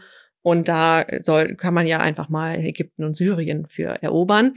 Napoleon erklärt das natürlich auch nochmal den ganzen ähm, aufklärerischen Nerds es wird eine Kulturkampagne. Ich reise nicht nur mit der Armee hin, ich nehme auch noch Wissenschaftler, in Anführungszeichen, mit, damit naja, die, die ägyptischen... Was damals so Wissenschaftler halt waren. Genau. Ja. Also immerhin war es jetzt nicht seine Frau, die irgendwelche Sachen ja. sich nimmt, um sie selber anzuziehen, sondern schon Leute, die sich ernsthaft damit beschäftigt haben und wirklich ein Interesse hatten für diese Epoche und die Kunstschätze. Ne? Ja, also sie hatten vor allem Interesse damit, die mit nach Hause zu nehmen. Ja, Aber, gut, das ist ja. ja, wenn man sie findet, kann man die auch mitnehmen. Klar. Und das heißt, in diesem Zusammenhang ist diese Ägypten-Kampagne eben nicht nur militärisch, sondern auch für die ähm, zur Ägyptenforschung und in der Zeit herrscht nämlich auch eine sehr große Ägyptomanie schon mal mhm. in Frankreich vor. Also das ist so. Und ja, man findet den Stein, mit dem man es eigentlich lesen kann. Genau, da also das steht. muss man eben auch dazu sagen. Durch diese Kampagne kann der Champignon die Hieroglyphen dechiffrieren. Mhm. Also das ist eben von also einem. Dafür hat's was gebracht. Dafür hat's was gebracht. Der Film zeigt das so ein bisschen, wobei ich mir Aber nicht. das ist dann nicht so süß. Ja, du warst schon wieder genervt. Ich fand's cool. Lustige Szene, wie er so, schon, so ein Höckerchen steigt, um der Mumie in die Augen zu schauen. Weil Napoleon ist klein. Ja. Und also ich weiß eben nicht, ob man versteht, was er, warum er da diese Mumie anfingert, äh, wenn man nicht weiß, dass das eben. Ja, aber das ist ja bei den meisten Dingen da in dem Film, dass man nicht versteht, wenn man nicht vorher irgendwie eine Biografie ja. durchgelesen ja. hat. Oder ja. wenigstens mal so ein der Wikipedia-Artikel. Ja. Also. also das ist tatsächlich auch so, ein, auch so eine Grundkritik an diesem Film. Äh, kommen wir vielleicht zum Schluss nochmal, schauen wir, wie lange ich hier noch brauche. Und auf jeden Fall diese, diese Ägypten-Expedition, diese Kampagne, eben auf der einen Seite fingert er jetzt an Mumien rum und er fingert noch an jemand anderem rum, denn es ist mittlerweile bekannt geworden, auch ihm wurde mitgeteilt, dass seine geliebte Frau, die Josephine, eine Affäre mit Hippolyte hat. Mhm. Und die auch scheinbar nicht beendet oder sie ist vielleicht schon beendet, aber er ist eben zum Tode betrübt. Er hat es jetzt erfahren. Und was macht der gute Napoleon? Fährt nach Hause. Nein. Nein. Er beginnt selber eine Affäre. Ach so. Weil das ist ja das Gesunde, was man tut. Mhm. Ähm, denn jetzt hat er eben davon erfahren, sie betrügt ihn, dann betrügt er sie halt auch. Mhm. Und zwar mit der Pauline Fauré. Die hatte sich mitgeschmuggelt nach Ägypten, weil in Ägypten galt erst einmal, Ehefrauen dürfen nicht mitkommen. Uh Also kein Offizier durfte seine Ehefrau mitnehmen und auch Josephine durfte nicht mit. Und es ist ganz interessant, wo sie ja in Italien überhaupt keinen Bock hatte mitzukommen. Mhm. Man musste sie ja mit, mit geknebelt und gefesselt dahin bringen. Will sie unbedingt mit nach Ägypten. Ach so. Mhm. Und Napoleon schreibt so, nee, das geht nicht und bleib mal weg. Und diese Pauline Fauré hat sich als Mann verkleidet und, da, und damit ihren Mann, Ehemann begleiten können. Okay. Und das wird dann natürlich bekannt. Und er beginnt dann eine Affäre mit dieser Pauline Fauré und zwar auch die gesamte Zeit, während er in Ägypten ist. Aber die war dann eigentlich für jemand anderen darunter gereist, oder? Ja, für ihren Ehemann. Okay. Aber. Ja, ja alles klar. Die lassen sich dann auch recht schnell scheiden. Das läuft so lange und es ist auch so bekannt, dass diese Pauline Fauré einen Spitznamen bekommt. Und zwar Napoleons Kleopatra. Oh. Hm. So, und jetzt und ist. Diese Nase. Diese Nase. Und was ich ganz interessant finde, jetzt hat sich die Beziehung gedreht. Also es ist Napoleon, der eine Affäre hat. Und es ist jetzt Josephine, die unbedingt zu ihm möchte. Ob das jetzt vielleicht an ihm liegt oder ob das daran liegt, dass sie nach Ägypten möchte, ist einmal dahingestellt. Aber sie wird krank. Also sie ist irgendwie, ja, sie muss auf jeden Fall eine Bäderkur machen, weil also vielleicht hat sie es an der Lunge. Und sie schreibt dann eben ich glaube, es ist an Barra, ja, es ist an, sie schreibt Barra, dass sie unbedingt eben zu Napoleon möchte und dass sie ganz viel badet, damit ihre Gesundheit besser wird. Und sie schreibt, ich bin unglücklich getrennt von ihm zu sein. Ich bin von einer Traurigkeit überwältigt, die ich nicht abwerfen kann. Zudem sein Bruder, mit dem er regelmäßig korrespondiert, ist so schrecklich zu mir, dass ich immer besorgt bin, wenn ich von Bonaparte getrennt bin. Ich sende dir einen Brief für Bonaparte zu und bitte dich, ihn an ihn weiterzugeben. Ich werde dir all meine Briefe an ihn zusenden. Ich bitte dich, sei sehr pünktlich bei der Auslieferung an ihn. Du weißt, wie wütend er wird, wenn er nichts von mir hört. Der letzte Brief, den er mir geschickt hat, war sehr sanft und emotional. Er schrieb mir, zu ihm zu kommen, dass er nicht ohne mich leben kann. Also arbeite ich entschieden daran, meine Gesundheit zu verbessern, sodass ich alsbald Bonaparte besuchen kann, den ich so sehr liebe, trotz seiner kleinen Fehler. Oh. Also, hat ein bisschen gedauert, aber scheinbar hat sie sich erwärmt. Je länger er weg ist. Je länger er weg ist. Und es ist so ein bisschen Desto romantischer wird das Bild, das zurückbleibt. Ähm, sie ist eben bei dieser Bäderkur und irgendwie, ich habe das auch nicht so richtig verstanden in dieser Biografie, aber sie ist dann mit Freunden auf einem Balkon und dieser Balkon stürzt runter. Oh. Und sie ist, und die Männer, äh, mit denen sie, also sie hat irgendwie eine Freundin dabei und das ist dann so der Ehemann und irgendwie, und den, den Männern passiert nicht so viel, aber sie bricht sich irgendwie die Hüfte und schlägt sich die, die, die, ähm, die Wirbelsäule an. Also sie ist wahnsinnig schwer verletzt. Mhm. Also erst muss sie diese Bäderkur machen und dann fällt sie auch noch vom Balkon runter und so. Oh. Also sie kann nicht nach Ägypten. Okay. Und diesmal nicht, weil sie nicht will, sondern weil sie, Sarkophag. weil sie im Balkon runtergefallen ist. Und ähm, jetzt hattest du schon angedeutet, diese Ägypten-Kampagne endet kom im kompletten Die bis Desaster. auf die Pyramiden, da hat er dann schön, das wird ja dann auch schön im Film gezeigt, wie die dann, die, wer sind das, die Mamelucken? Ja die da um die Karrees herumreiten, bis keiner mehr übrig ist. aber sind die nicht sehr schlau gewesen, scheinbar. und danach, der Rest geht aber in die Hose. Und vor allem haben die auch keine Schiffe mehr, mit denen sie dann zurückfahren können. Ja. Weil mittlerweile Admiral Nelson da alles platt gemacht hat, was an französischen Schiffen noch schwimmfähig war im Mittelmeer. Mhm. Und dann, ja, lässt Napoleon seine Truppen da eigentlich zurück, als es dann politisch wieder interessant wird ja. in Paris. Macht's Haut er einfach ab. Ja. Viel Glück noch ich mache jetzt was anderes. Tschüss. Das macht der Kleber schon. Der kann das ganz toll Aha. hin allein. Und das fand ich nämlich auch so frech am Film, weil das hattest du nämlich gerade schon angesprochen. Das wird nämlich da einfach so dargestellt, äh, dass das daran liegt. Um, für Frankreich. Nee, die, er hat mitbekommen, dass Josephine eine Affäre so, hat. Mhm. Und weil die böse, böse Josephine eine Affäre mhm. hat, muss er natürlich nach Hause zurückkehren. Das ist mhm. der Grund, warum die Ägypten-Kampagne scheitert. Josephine ist schon wieder schuld. Böse, Josephine. Und von der Pauline Fauré haben wir auch nichts nee. gesehen. Die hatte er nicht im mhm. Film. Hm. Nee, da hat er nur die an den Mumienruf. Da hat er nur Ich glaube, das war auch ein Mann, den er da bekommen hat. So, also auch da wieder, wie so der Film, auch was der Film so entscheidet darzustellen und wie er es darstellen möchte. Also er kehrt jetzt 1799 zurück. Ägypten lässt er brennen zurück. Das interessiert mich nicht. Und jetzt werde ich Konsul. Jetzt werde ich Konsul. Eben auch da unterstützt Josephine ihn auch wieder, weil du kannst nicht einfach so ein Direktorium stürzen und es gibt ja auch diesen Rat der 500. So leicht ist das nicht. Und aber er hat doch eine Armee, er hat doch Soldaten, die das, lieben. Das stimmt, aber französische ich wollte jetzt Adlige sagen, ist, die meisten sind auch noch irgendwie adlig, aber diese Machthaber, du kannst denen nicht nur mit der Armee drohen. Also die willst ja auch irgendwie mit denen zusammenarbeiten. Ja, aber wenn die Armee im selben Saal ist und die Waffe dir ans Kinn hält, dann. Aber du kannst ja nicht dauerhaft denen eine Waffe ans Kinn Ja, okay, aber es hat offenbar gereicht. Das stimmt. Ja. Aber auch hier bringt sie wieder die Parteien zusammen, damit überhaupt diese Intrige gesponnen werden kann, um diesen, um den Brumaire mhm. durchzuführen. Und äh, es wird jetzt eben von diesem fünf Also der Brumaire, das zu sagen, das sind diese revolutionären Monatsnamen. Genau. Das war der 18. Brumaire und es war der 9. November. Ja. Ja, das erste Mal, dass ich einen wichtigen 9. November außerhalb Deutschlands genau, wahrnehme. Auch mit dem Thermidor, was wir e-, sich mhm. eben angesprochen, das ist auch ein, also dieser Revolutionsmonat. Also das Partyvolk, das royalistische Partyvolk. Thermidorianer, das ist eben auch ein, ein Monat, wo dieser ja. Umsturz passiert ist. Und jetzt haben wir eben diese drei Konsuln, also keine fünf Direktoren mehr, sondern drei Konsuln. Wo eigentlich zwei nur Staffage sind. Ja, die werden ja auch relativ schnell dann auch abgeschafft.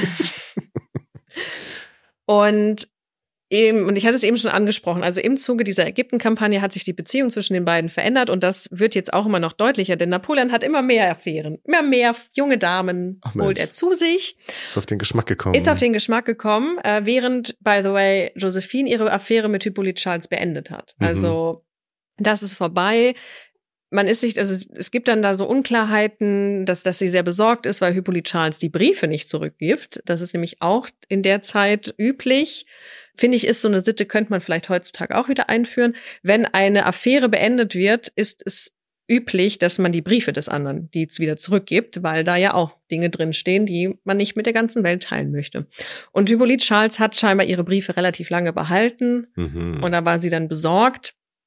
Aber ich, er hat sie dann, glaube ich, zurückgegeben. Also dadurch weiß, kann man eben, sieht man, die haben die Beziehung beendet, sonst hätte sie die Briefe mhm. nicht zurückverlangt. Und das heißt, sie hat keine Affären mehr. Aber der gute Napoleon, eine nach der anderen. Und er ist auch noch richtig arschig zu denen. Also er ist richtig eklig, super respektlos, abweisend. Und während er dann diese Affären hat, ist er dann aber trotzdem jede Nacht schläft er bei Josephine. Und sie schreibt dann auch ihrer Mutter 1801, dass sie noch niemals so glücklich in ihrer Ehe war wie jetzt. Also wie gesagt, sie ist jetzt irgendwie ganz begeistert von ihm. Er ist ja mittlerweile auch so ein bisschen ins Alter gekommen. Also das ist eben auch ganz interessant. Wenn er da mit 27 in Paris ankommt, wird er so als so völlig verhungert und schlecht frisiert und mit schlechten Manieren immer so dargestellt, der eben sehr aktiv immer will und ich will, dass das passiert. Und scheinbar ist er jetzt ja auch, er ist ja jetzt auch älter geworden und vielleicht auch ein bisschen reifer geworden und jetzt hat sie vielleicht auch Geschmack an ihm gefunden. Und auch das wird nicht so präsentiert in, im Film, sondern da haben wir nämlich wirklich sehr unangenehme Sexszenen wieder und wieder, wo Napoleon sich auch wieder benimmt wie so ein unreifes Kind, das dann da irgendwie anfängt mit dem Fuß zu scharen und irgendwelche Glucksglaute von sich zu geben. und man denkt sich, was soll denn das jetzt hier? Das fand ich jetzt wieder ganz lustig. Nur der eigentliche Akt, der war widerwärtig. war nicht auszuhalten. Nee, also äh, er ist irgendwie, also er ist ein schlechter Liebhaber und irgendwie auch ein kleines Kind dabei, das dann irgendwie so lange nervt, bis man irgendwie sagt, ja, dann komm halt her.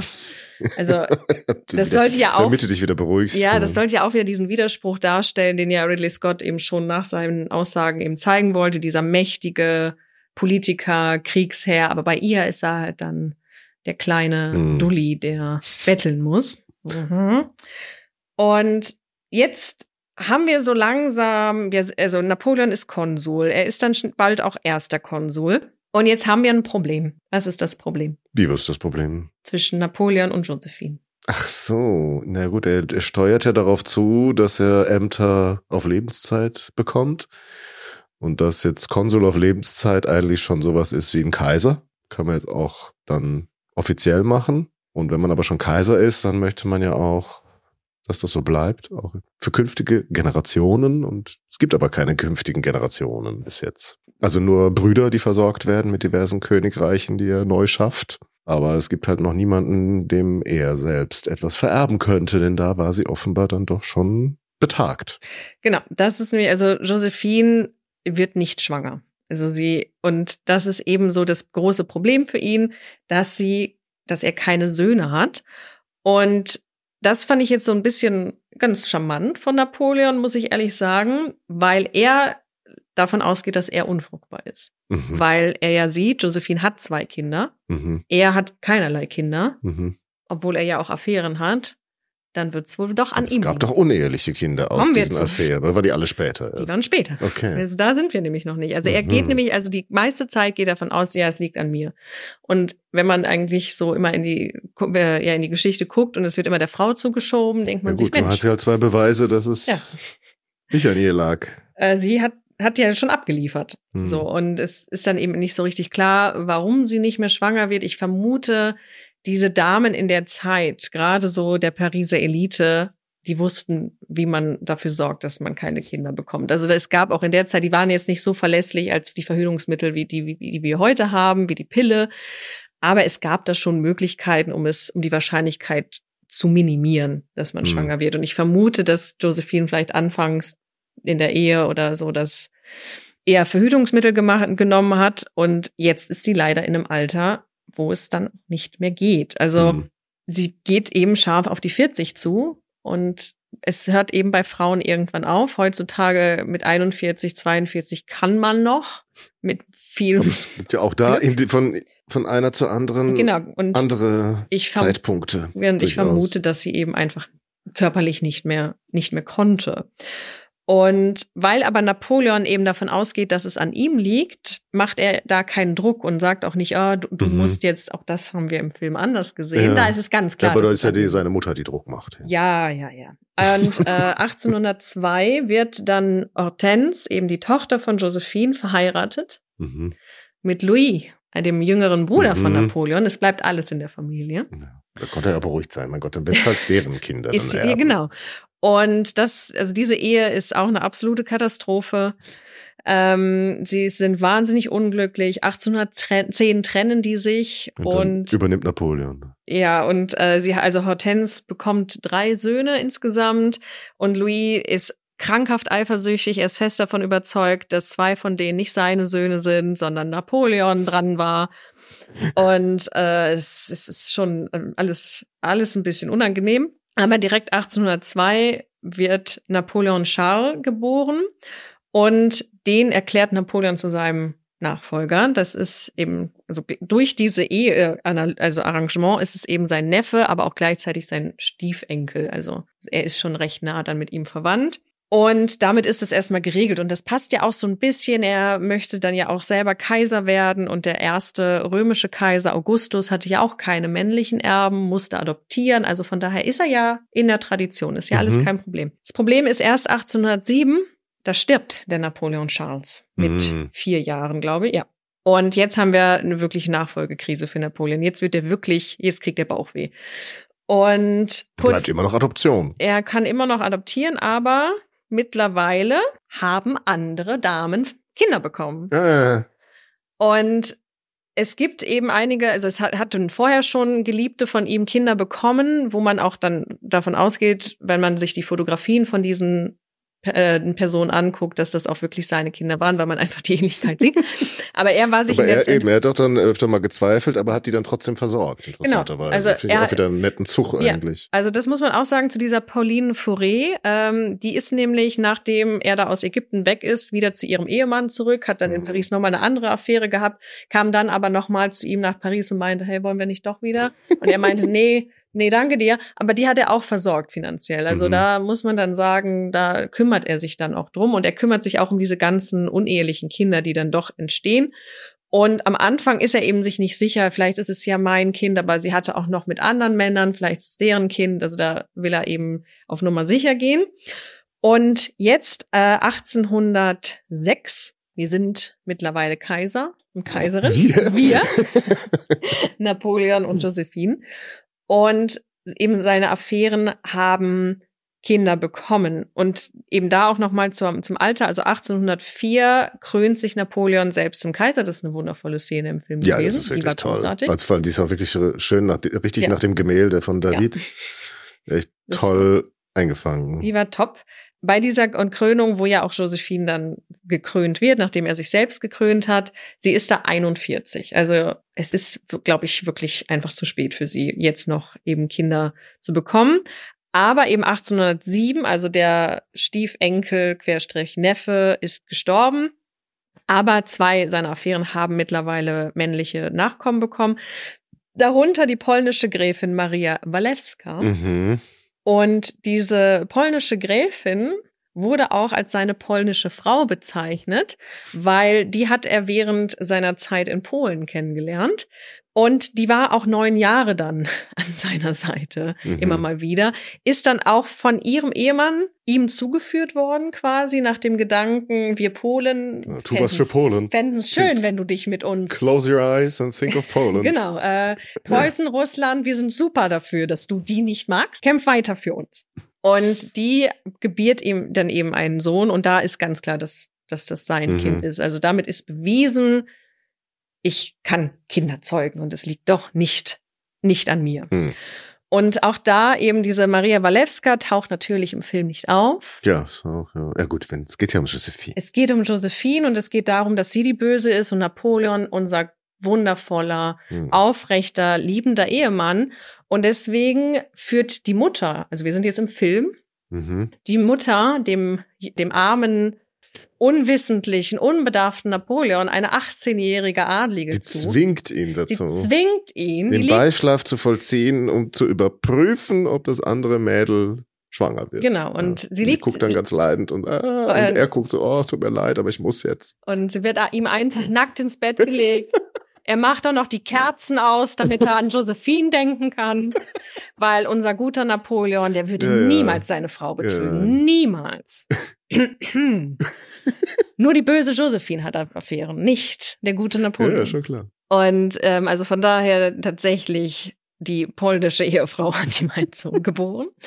Und um den kümmert er sich auch. Das finde ich eben ganz interessant, denn er, ich hatte es eben angesprochen, Hortense hat drei Söhne. Und der letzte, den zweifelt Louis auch komplett an, dass das seiner ist, aber der heißt Charles Louis Napoleon. Okay. Und der. Wir haben jetzt alle mitgeschrieben, hoffentlich. Es sind die gleichen Namen, sie sind nur in einer anderen Reihenfolge.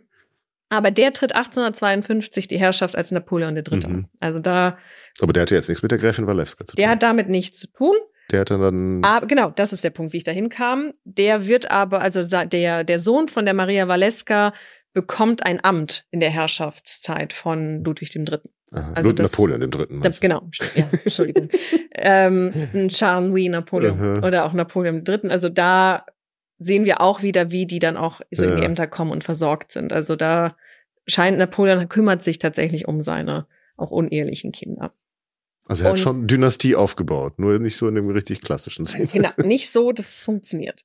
Und jetzt eben im Zuge dieser Geburt von seinem unehelichen Sohn ähm, schreibt Napoleon an seinen Bruder Lucien, Josephine ist entschieden zu alt und kann keine Kinder mehr bekommen. Das macht sie sehr melancholisch und ermüdend. Das ist übrigens dein Brief. Ich bin Napoleon. Genau, es tut mir leid. ich, war, ich war so drin. Josephine ist entschieden zu alt und kann keine Kinder mehr bekommen. Das macht sie sehr melancholisch und ermüdend. Sie fürchtet sich vor einer Scheidung oder Schlimmeren. Stell dir nur vor, die Frau weint jedes Mal, wenn sie nur Verstopfung hat, weil sie meint, jemand hätte sie vergiftet, weil er mich mit jemand anderem verheiraten will. Es ist abscheulich. Ach, jetzt nervt die Frau auch noch, weil sie verzweifelt ist. Ja, also erst ist sie ermüdend für ihn? Ja. Oder sie ist selbst müde? Nee, sie ist es ermüdend für ihn, weil okay. sie ständig heult. Weil das ist tatsächlich. Das kann man ja auch nie aushalten. Die, sie heult immer.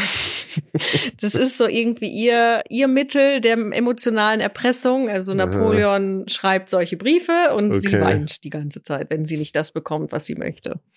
Und das ist eben auch ganz interessant. Also es gibt immer mehr Berichte. Am Anfang bricht er immer sofort zusammen, wenn sie weint. Und zum Schluss nachher lässt er sie halt irgendwie immer weinen und sagt so, ja, bist dann fertig. Muss dann jetzt auch. Also mhm. Also Und Aber im, es hilft nicht. Es hilft nicht. Also im Zuge dieser Erbensache und Napoleon weiß jetzt, okay, ich kann ja doch Kinder bekommen, lässt er sich dann tatsächlich 1810 von Josephine scheiden und heiratet 1811 die Tochter des österreichischen Kaisers, Marie-Louise. Mhm. Die ist, glaube ich, 18 zu dem Zeitpunkt. Wie die sich gefühlt haben muss. Was ja. die alles gelernt hat in ihrer Familie über die bösen Franzosen und die Revolutionäre, die ihre Tante gekillt mhm. haben. Und jetzt schicken die ernsthaft, ich kann mir das gar nicht vorstellen, ja. wie das, was die da geredet haben müssen in der Hofburg, dass der Kaiser Franz seine Tochter dahin schickt, du heiratest jetzt diesen Emporkömmling, ja. Usurpator, den Antichristen. Aber sie war doch dann eigentlich auch recht angetan, glaube ich, als sie erstmal da war, das soweit weiß ich, ich weiß. gar nicht. Also mhm. ich kenne nur die Geschichte von ihr als Kind, dass jedes Mal, wenn sie äh, davon erfahren hat, dass die Truppen ihres Vaters besiegt wurden von den Franzosen, hat sie irgendwie auf ihre Puppen einge schlagen und die dafür bestraft. Der böse, böse Napoleon, der böse, böse Antichrist, kann ja nur die Truppen verpassen. Ja, aber scheinbar die Szene im Film war, fand ich eigentlich auch ganz süß, als sie aufeinander getroffen sind. Ja, aber ich weiß es nicht. Also und äh, ich, ich meine, ich kann es jetzt, ich habe es nicht mehr rausgesucht, aber mhm. es gibt dann nachher auch so so ein bisschen ein paar Jahre ins Land gegangen sind, dass sie sich dann zumindest auch für ihn einsetzt. Mhm. Gegenüber dann den, den Siegermächten. Also sie wird dann ja auch erstmal pro, also per pro Prokuratorum geheiratet. Das heißt also, Napoleon ist dann bei der Eheschließung nicht dabei.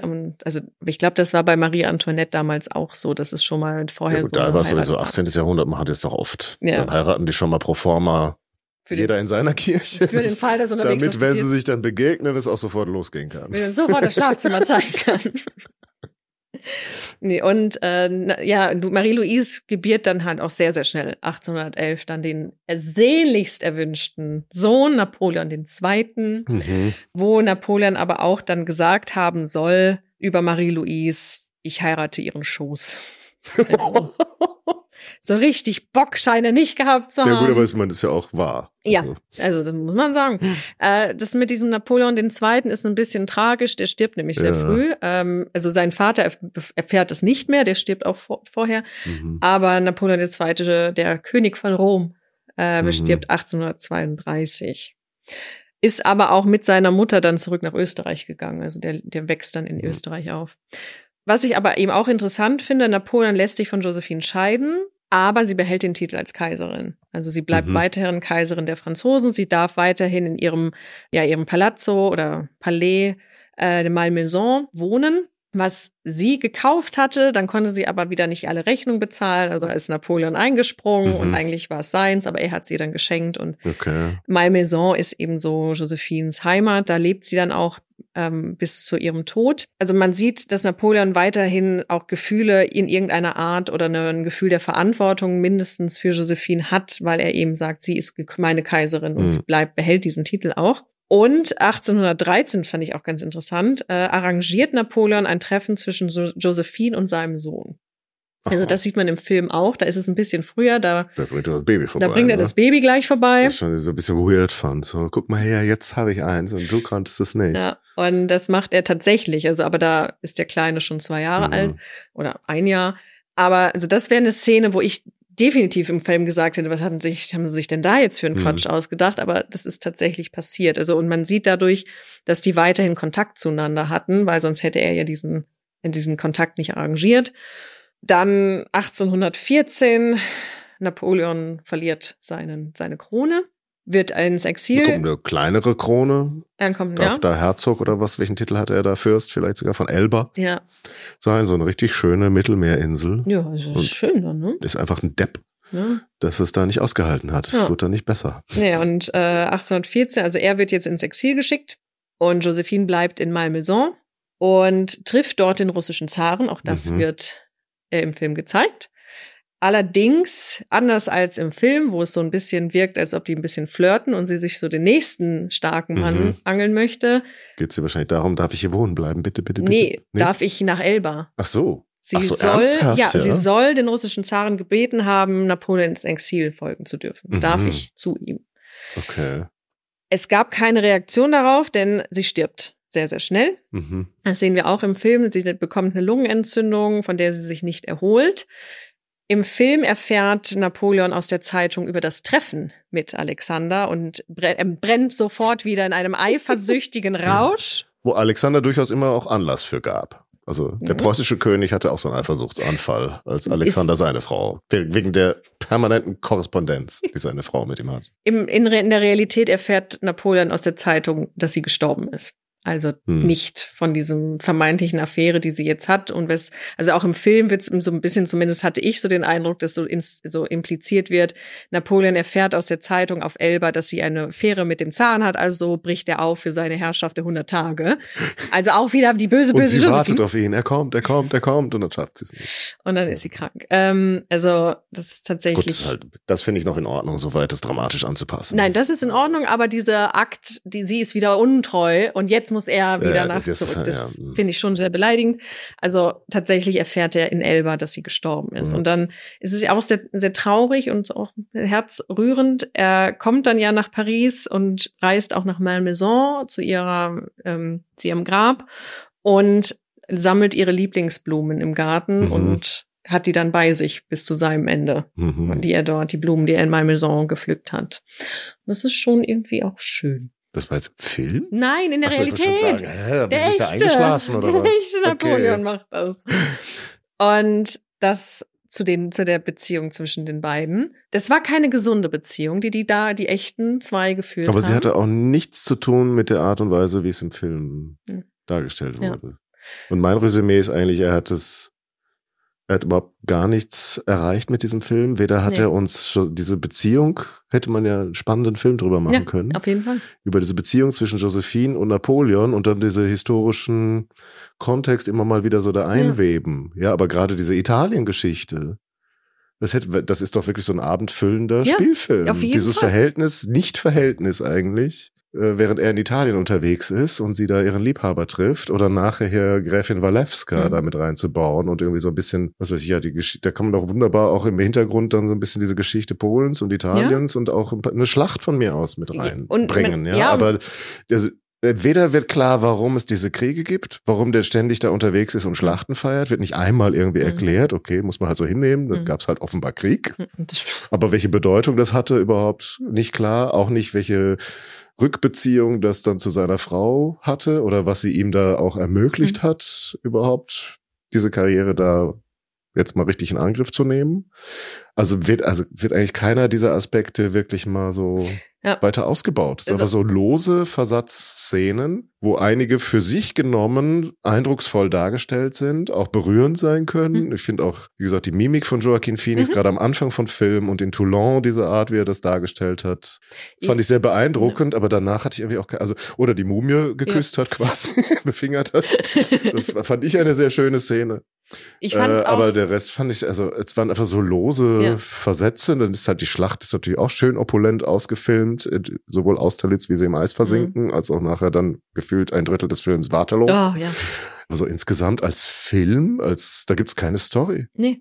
Und also ich fand aber, wir sagen, so was uns gefallen hat, ich mochte auch die Szene vom ähm, hier diesem Staatsstreich, wo er dann da Ja, reinkommt. das war auch noch gut. und auch nicht so richtig Mhm. weiß, was er jetzt sagen soll. Und sein Ja. Bruder, der da noch irgendwie, ja, irgendwie da hat er wohl improvisiert. auch in der Realität eine miese Rede Ja. gehalten, wo dann das fast in die Hose gegangen ist. ja. Also das fand ich schon, also manche Szenen haben mir gefallen oder auch so die, die Szenen am Anfang, also auch dieser, dieser Ball der Überlebenden von diesen Thermidorianern am Mhm. Anfang, diese halbe Orgie, Ja. das fand ich auch schön inszeniert oder auch die, der Anfang der Beziehung der beiden fand ich sehr, sehr süß. Auch, auch die Szene, die ist natürlich hanebüchener Unfug, aber der kleine Eugène, der dann kommt und Napoleon bittet, ihm das Schwert seines hingerichteten Mhm. ja, das war, Vaters das zu war geben. auch. Sie haben die nicht keinen Namen gegeben und dann nimmt er so wahllos ein Schwert, aber es bringt das dann sehr würdevoll der Also das- Familie. Das ist schon, ja, das war auch nett. das war ja. schon schön. Ja, mehr davon und weniger.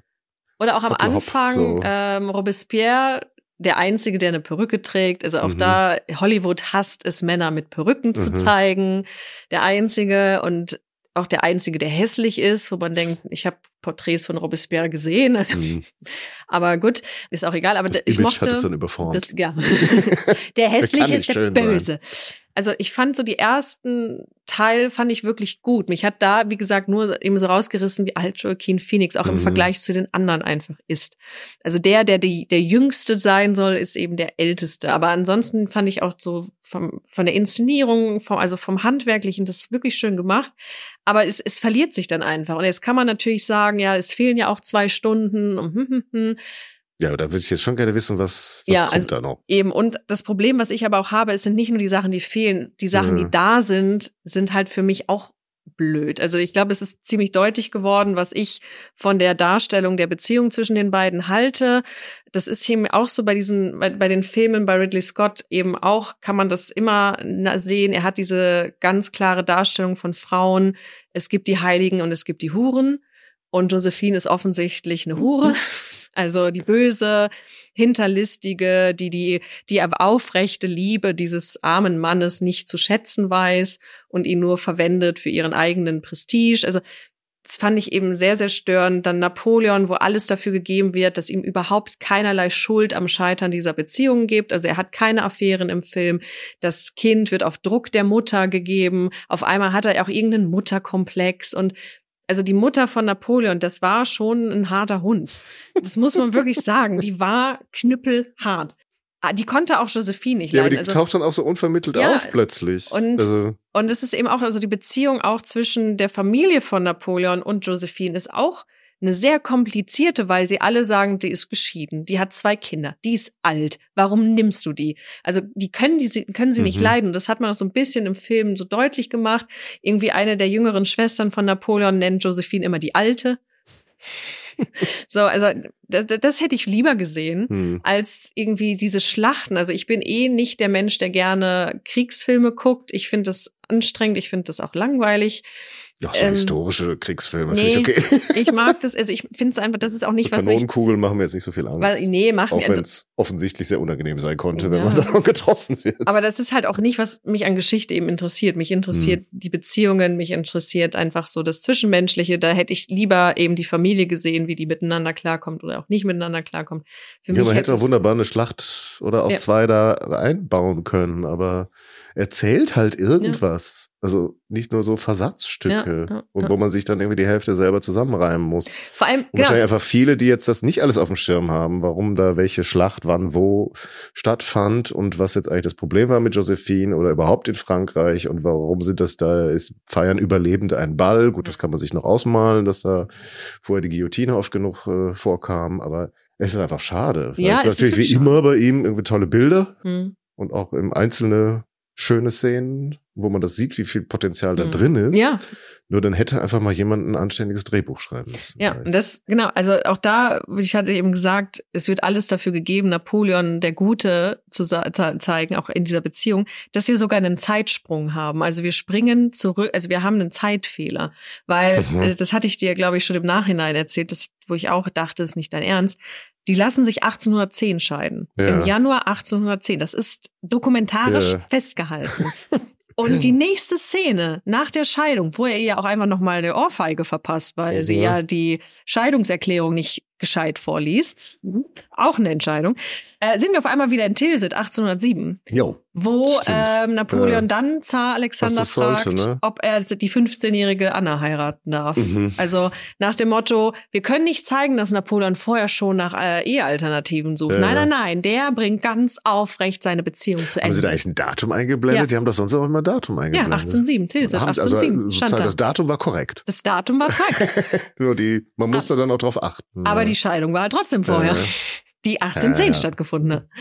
Also so, also da würden, werden wirklich Daten gedreht, nur um damit Napoleon, der eine weiße Weste behält, was seine Ehe angeht. Dann denke ich so, come on. Dann ist Ridley Scott einfach ein Riesenfan ja, von ihm. Aber was wir eigentlich über Geschichte wissen sollten, ist, dass Menschen nicht weiß oder schwarz sind, sondern grau. Und das macht es ja auch so spannend. Also auch Napoleon als Mensch macht, es ist, ist ja so spannend. Genau das, dass er auf der einen Seite ein ja Kriege geführt hat, Kriege begonnen hat, dass er als Diktator sich an die Macht gebracht hat, aber auf der anderen Seite den äh, Code Zivil eingeführt hat. Mhm. Also dass er ähm, viele, viele Facetten. Haben Sie das eigentlich erwähnt, dass er das überhaupt erst selber quasi möglich gemacht hat, diese Scheidung durch sein Gesetzbuch? Nee. nee, ne, auch nicht. Also das. Ich meine, ich muss sagen, also der hat ja jetzt jetzt nicht allzu viele Sympathiepunkte bekommen. Du meinst jetzt Klar, ich verstehe, was du meinst, mhm. dass er da so weiß gewaschen ist, was mhm. diese Beziehung angeht. Nee, nur die Beziehung. Aber er kommt ja jetzt nicht so ein bisschen, nicht als der große Sympathie, Sympathieträger, nee, Held aus dem Film raus. Nee, nee, also es geht mir nur um die Beziehung. Also mhm. da hat man sich offensichtlich drum bemüht, ihn im möglichst leuchtenden, besten Licht zu zeigen und Josephine ist schuld. Hm. Sie ist die Böse. Also wenn er ausrast, wenn er schlecht dargestellt ist, dann ist das die Josephine schuld. Genau. Ja. Weil, und die weil Ohrfeige die hat sie halt auch verdient, weil sie das nicht richtig vorgelesen hat. Und vielleicht das auch noch. Er wusste was, einfach nicht anders, seinen eigenen Schmerz auszudrücken. Ja. Die, die Scheidung, die er provoziert hat, die er gewollt hat. Mhm. Aber, naja. Oder auch dann zum Schluss eben auch mit diesen Kriegsdarstellungen, also mit diesen Schlachten, die meiner Meinung nach gar nicht rein hätten reingemusst werden müssen. Also das war eben auch noch so ein Punkt. Ähm, ich glaube, Ridley Scott wollte einfach zu viel. Also der hat ja die gesamte ja. Lebensgeschichte, wo ich so irgendwann dachte, also das auch so ein Punkt, warum ich nicht schlafen konnte, wie du eingangs erwähntest, weil mir das alles so durch den Kopf waberte und ich dachte, hätte er doch zwei Filme draus gemacht. Ja. Der erste Teil ist der Aufstieg Napoleons bis zur Kaiserkrönung, der zweite Teil sein Untergang. So, das hätte man in zwei Filmen packen können, narrativ strukturieren können und dann hätte das ja funktioniert. Aber dass er das alles in einen Film, das ist viel zu viel. Was, also er wollte irgendwie alles reinhaben und dadurch ist halt nix irgendwie richtig und da. Und dann muss es jemand anders irgendwie so auf einen Abend Kinofilm zusammenschneiden. Ja. Und also es ist halt nicht. dann die schönste rausgeschnitten und dabei irgendwie die Story vergessen. Das ja. ist vielleicht bei den viereinhalb Stunden vielleicht besser. wird der Film ganz anders laufen. Ja, wobei ich glaube, also die Grundtendenz bleibt natürlich die gleiche. Also die sind, wie gesagt, es ist ja nicht nur das, was fehlt, sondern auch das, was da ist. Hm. Wo ich so denke, nee. Also von daher war ein netter Versuch. Man kann es sich trotzdem angucken. Man kann ihn sich trotzdem also, angucken. Wird jetzt niemandem sagen, geht auf keinen Fall nee, rein. Nee, nee. Man kann sich vorher noch mal ein bisschen vertraut machen, vielleicht, wenn man ja. nicht ganz so firm ist mit Napoleons Biografie. Aber ihr habt ja jetzt schon diese ihr Folge ja gehört. Alles gehört. Die, was die Beziehung angeht, seid ihr gut unterrichtet zu dem politischen Teil, auf den ich mich so gefreut habe. Kommen wir heute leider nicht mehr. Dass wir nochmal über Moskau sprechen und wieso das brennt und warum der überhaupt Kaiser wird und warum das ganz furchtbar ist oder von vielen also furchtbar gesehen wird. Mhm. Oder wie überhaupt äh, so generell in der Gesellschaft, vor allem in Deutschland, die einen ihn einfach nur als Heiligen der Revolution und der Freiheit rühmen und die anderen abgrundtief hassen. Aber ich denke, wir haben sozusagen, oder du vielmehr, hast heute das nachgeliefert, was Ridley Scott nicht geschafft hat. Was mir versprochen worden war. Ja, genau. und wenn man mir das nicht gibt, dann muss ich mich halt selber darum kümmern. In diesem Sinne, vielen Dank, Solveig, vor allem für die Briefe und dass ich Napoleon lesen durfte. Ja, gerne. Und ja, wie immer an euch die Aufforderung, schreibt uns, wenn ihr dem Film wart vor allem und das irgendwie gar nicht nachvollziehen könnt, was wir heute gesagt haben, oder ihr noch dringend etwas anderes loswerden müsst als Kommentar zu Napoleon und dem, was wir oder vielmehr Solveig vor allem heute erzählt hat. Und natürlich nicht vergessen, wenn ihr zufällig das hier als erste Folge unseres Podcasts hört, dann abonniert uns doch bitte gleich. Und alle, die uns immer wieder gerne hören, bitte auch schenkt uns ein paar Sterne in den Bewertungen, schreibt uns vielleicht auch was Nettes, damit noch mehr Menschen die wahre Geschichte von Napoleon und Josephine erfahren. Und wir hoffen, es war nicht schlimm für euch im Kino. Und wir wollen niemanden abhalten, von euch ins Kino zu gehen und sich das anzuschauen. Und ich denke, ich werde auch ja dann noch mal reingucken, wenn die ganzen viereinhalb Stunden da sind. Man kann ja dann skippen. Wirst du es dir nochmal angucken, dann die ganze Ich habe kein Apple TV. Ja, ich habe auch kein Apple TV, aber wir finden schon Mittel und Wege. Ja, vielen Dank. Gerne. Und ihr draußen? Danke, dass ich das erzählen durfte. dass du das mal wieder loswerden ja. Jetzt musst du das zwei Tage für dich hat es sich in dich hineingefressen. Hat in mich hineingefressen. Und jetzt endlich durfte es raus. kann Solveig wieder durchschlafen. ja. Mach's gut. Bis bald. Bis dann. Ciao. Solveig, wir haben den Hut vergessen. Der Hut! mein Gott, der Film ist doch der Hauptdarsteller, ist doch der Hut. Der Hut! Der wird immer größer im ja. Film. Aber der wird dann symbolisch ja erschossen. Stimmt, am Ende in Waterloo ist das Die Loch im Hut. Napoleons wird gebrochen, ja. indem der Hut getötet wird. Tiefsinniger Film. Ja. Wahnsinn.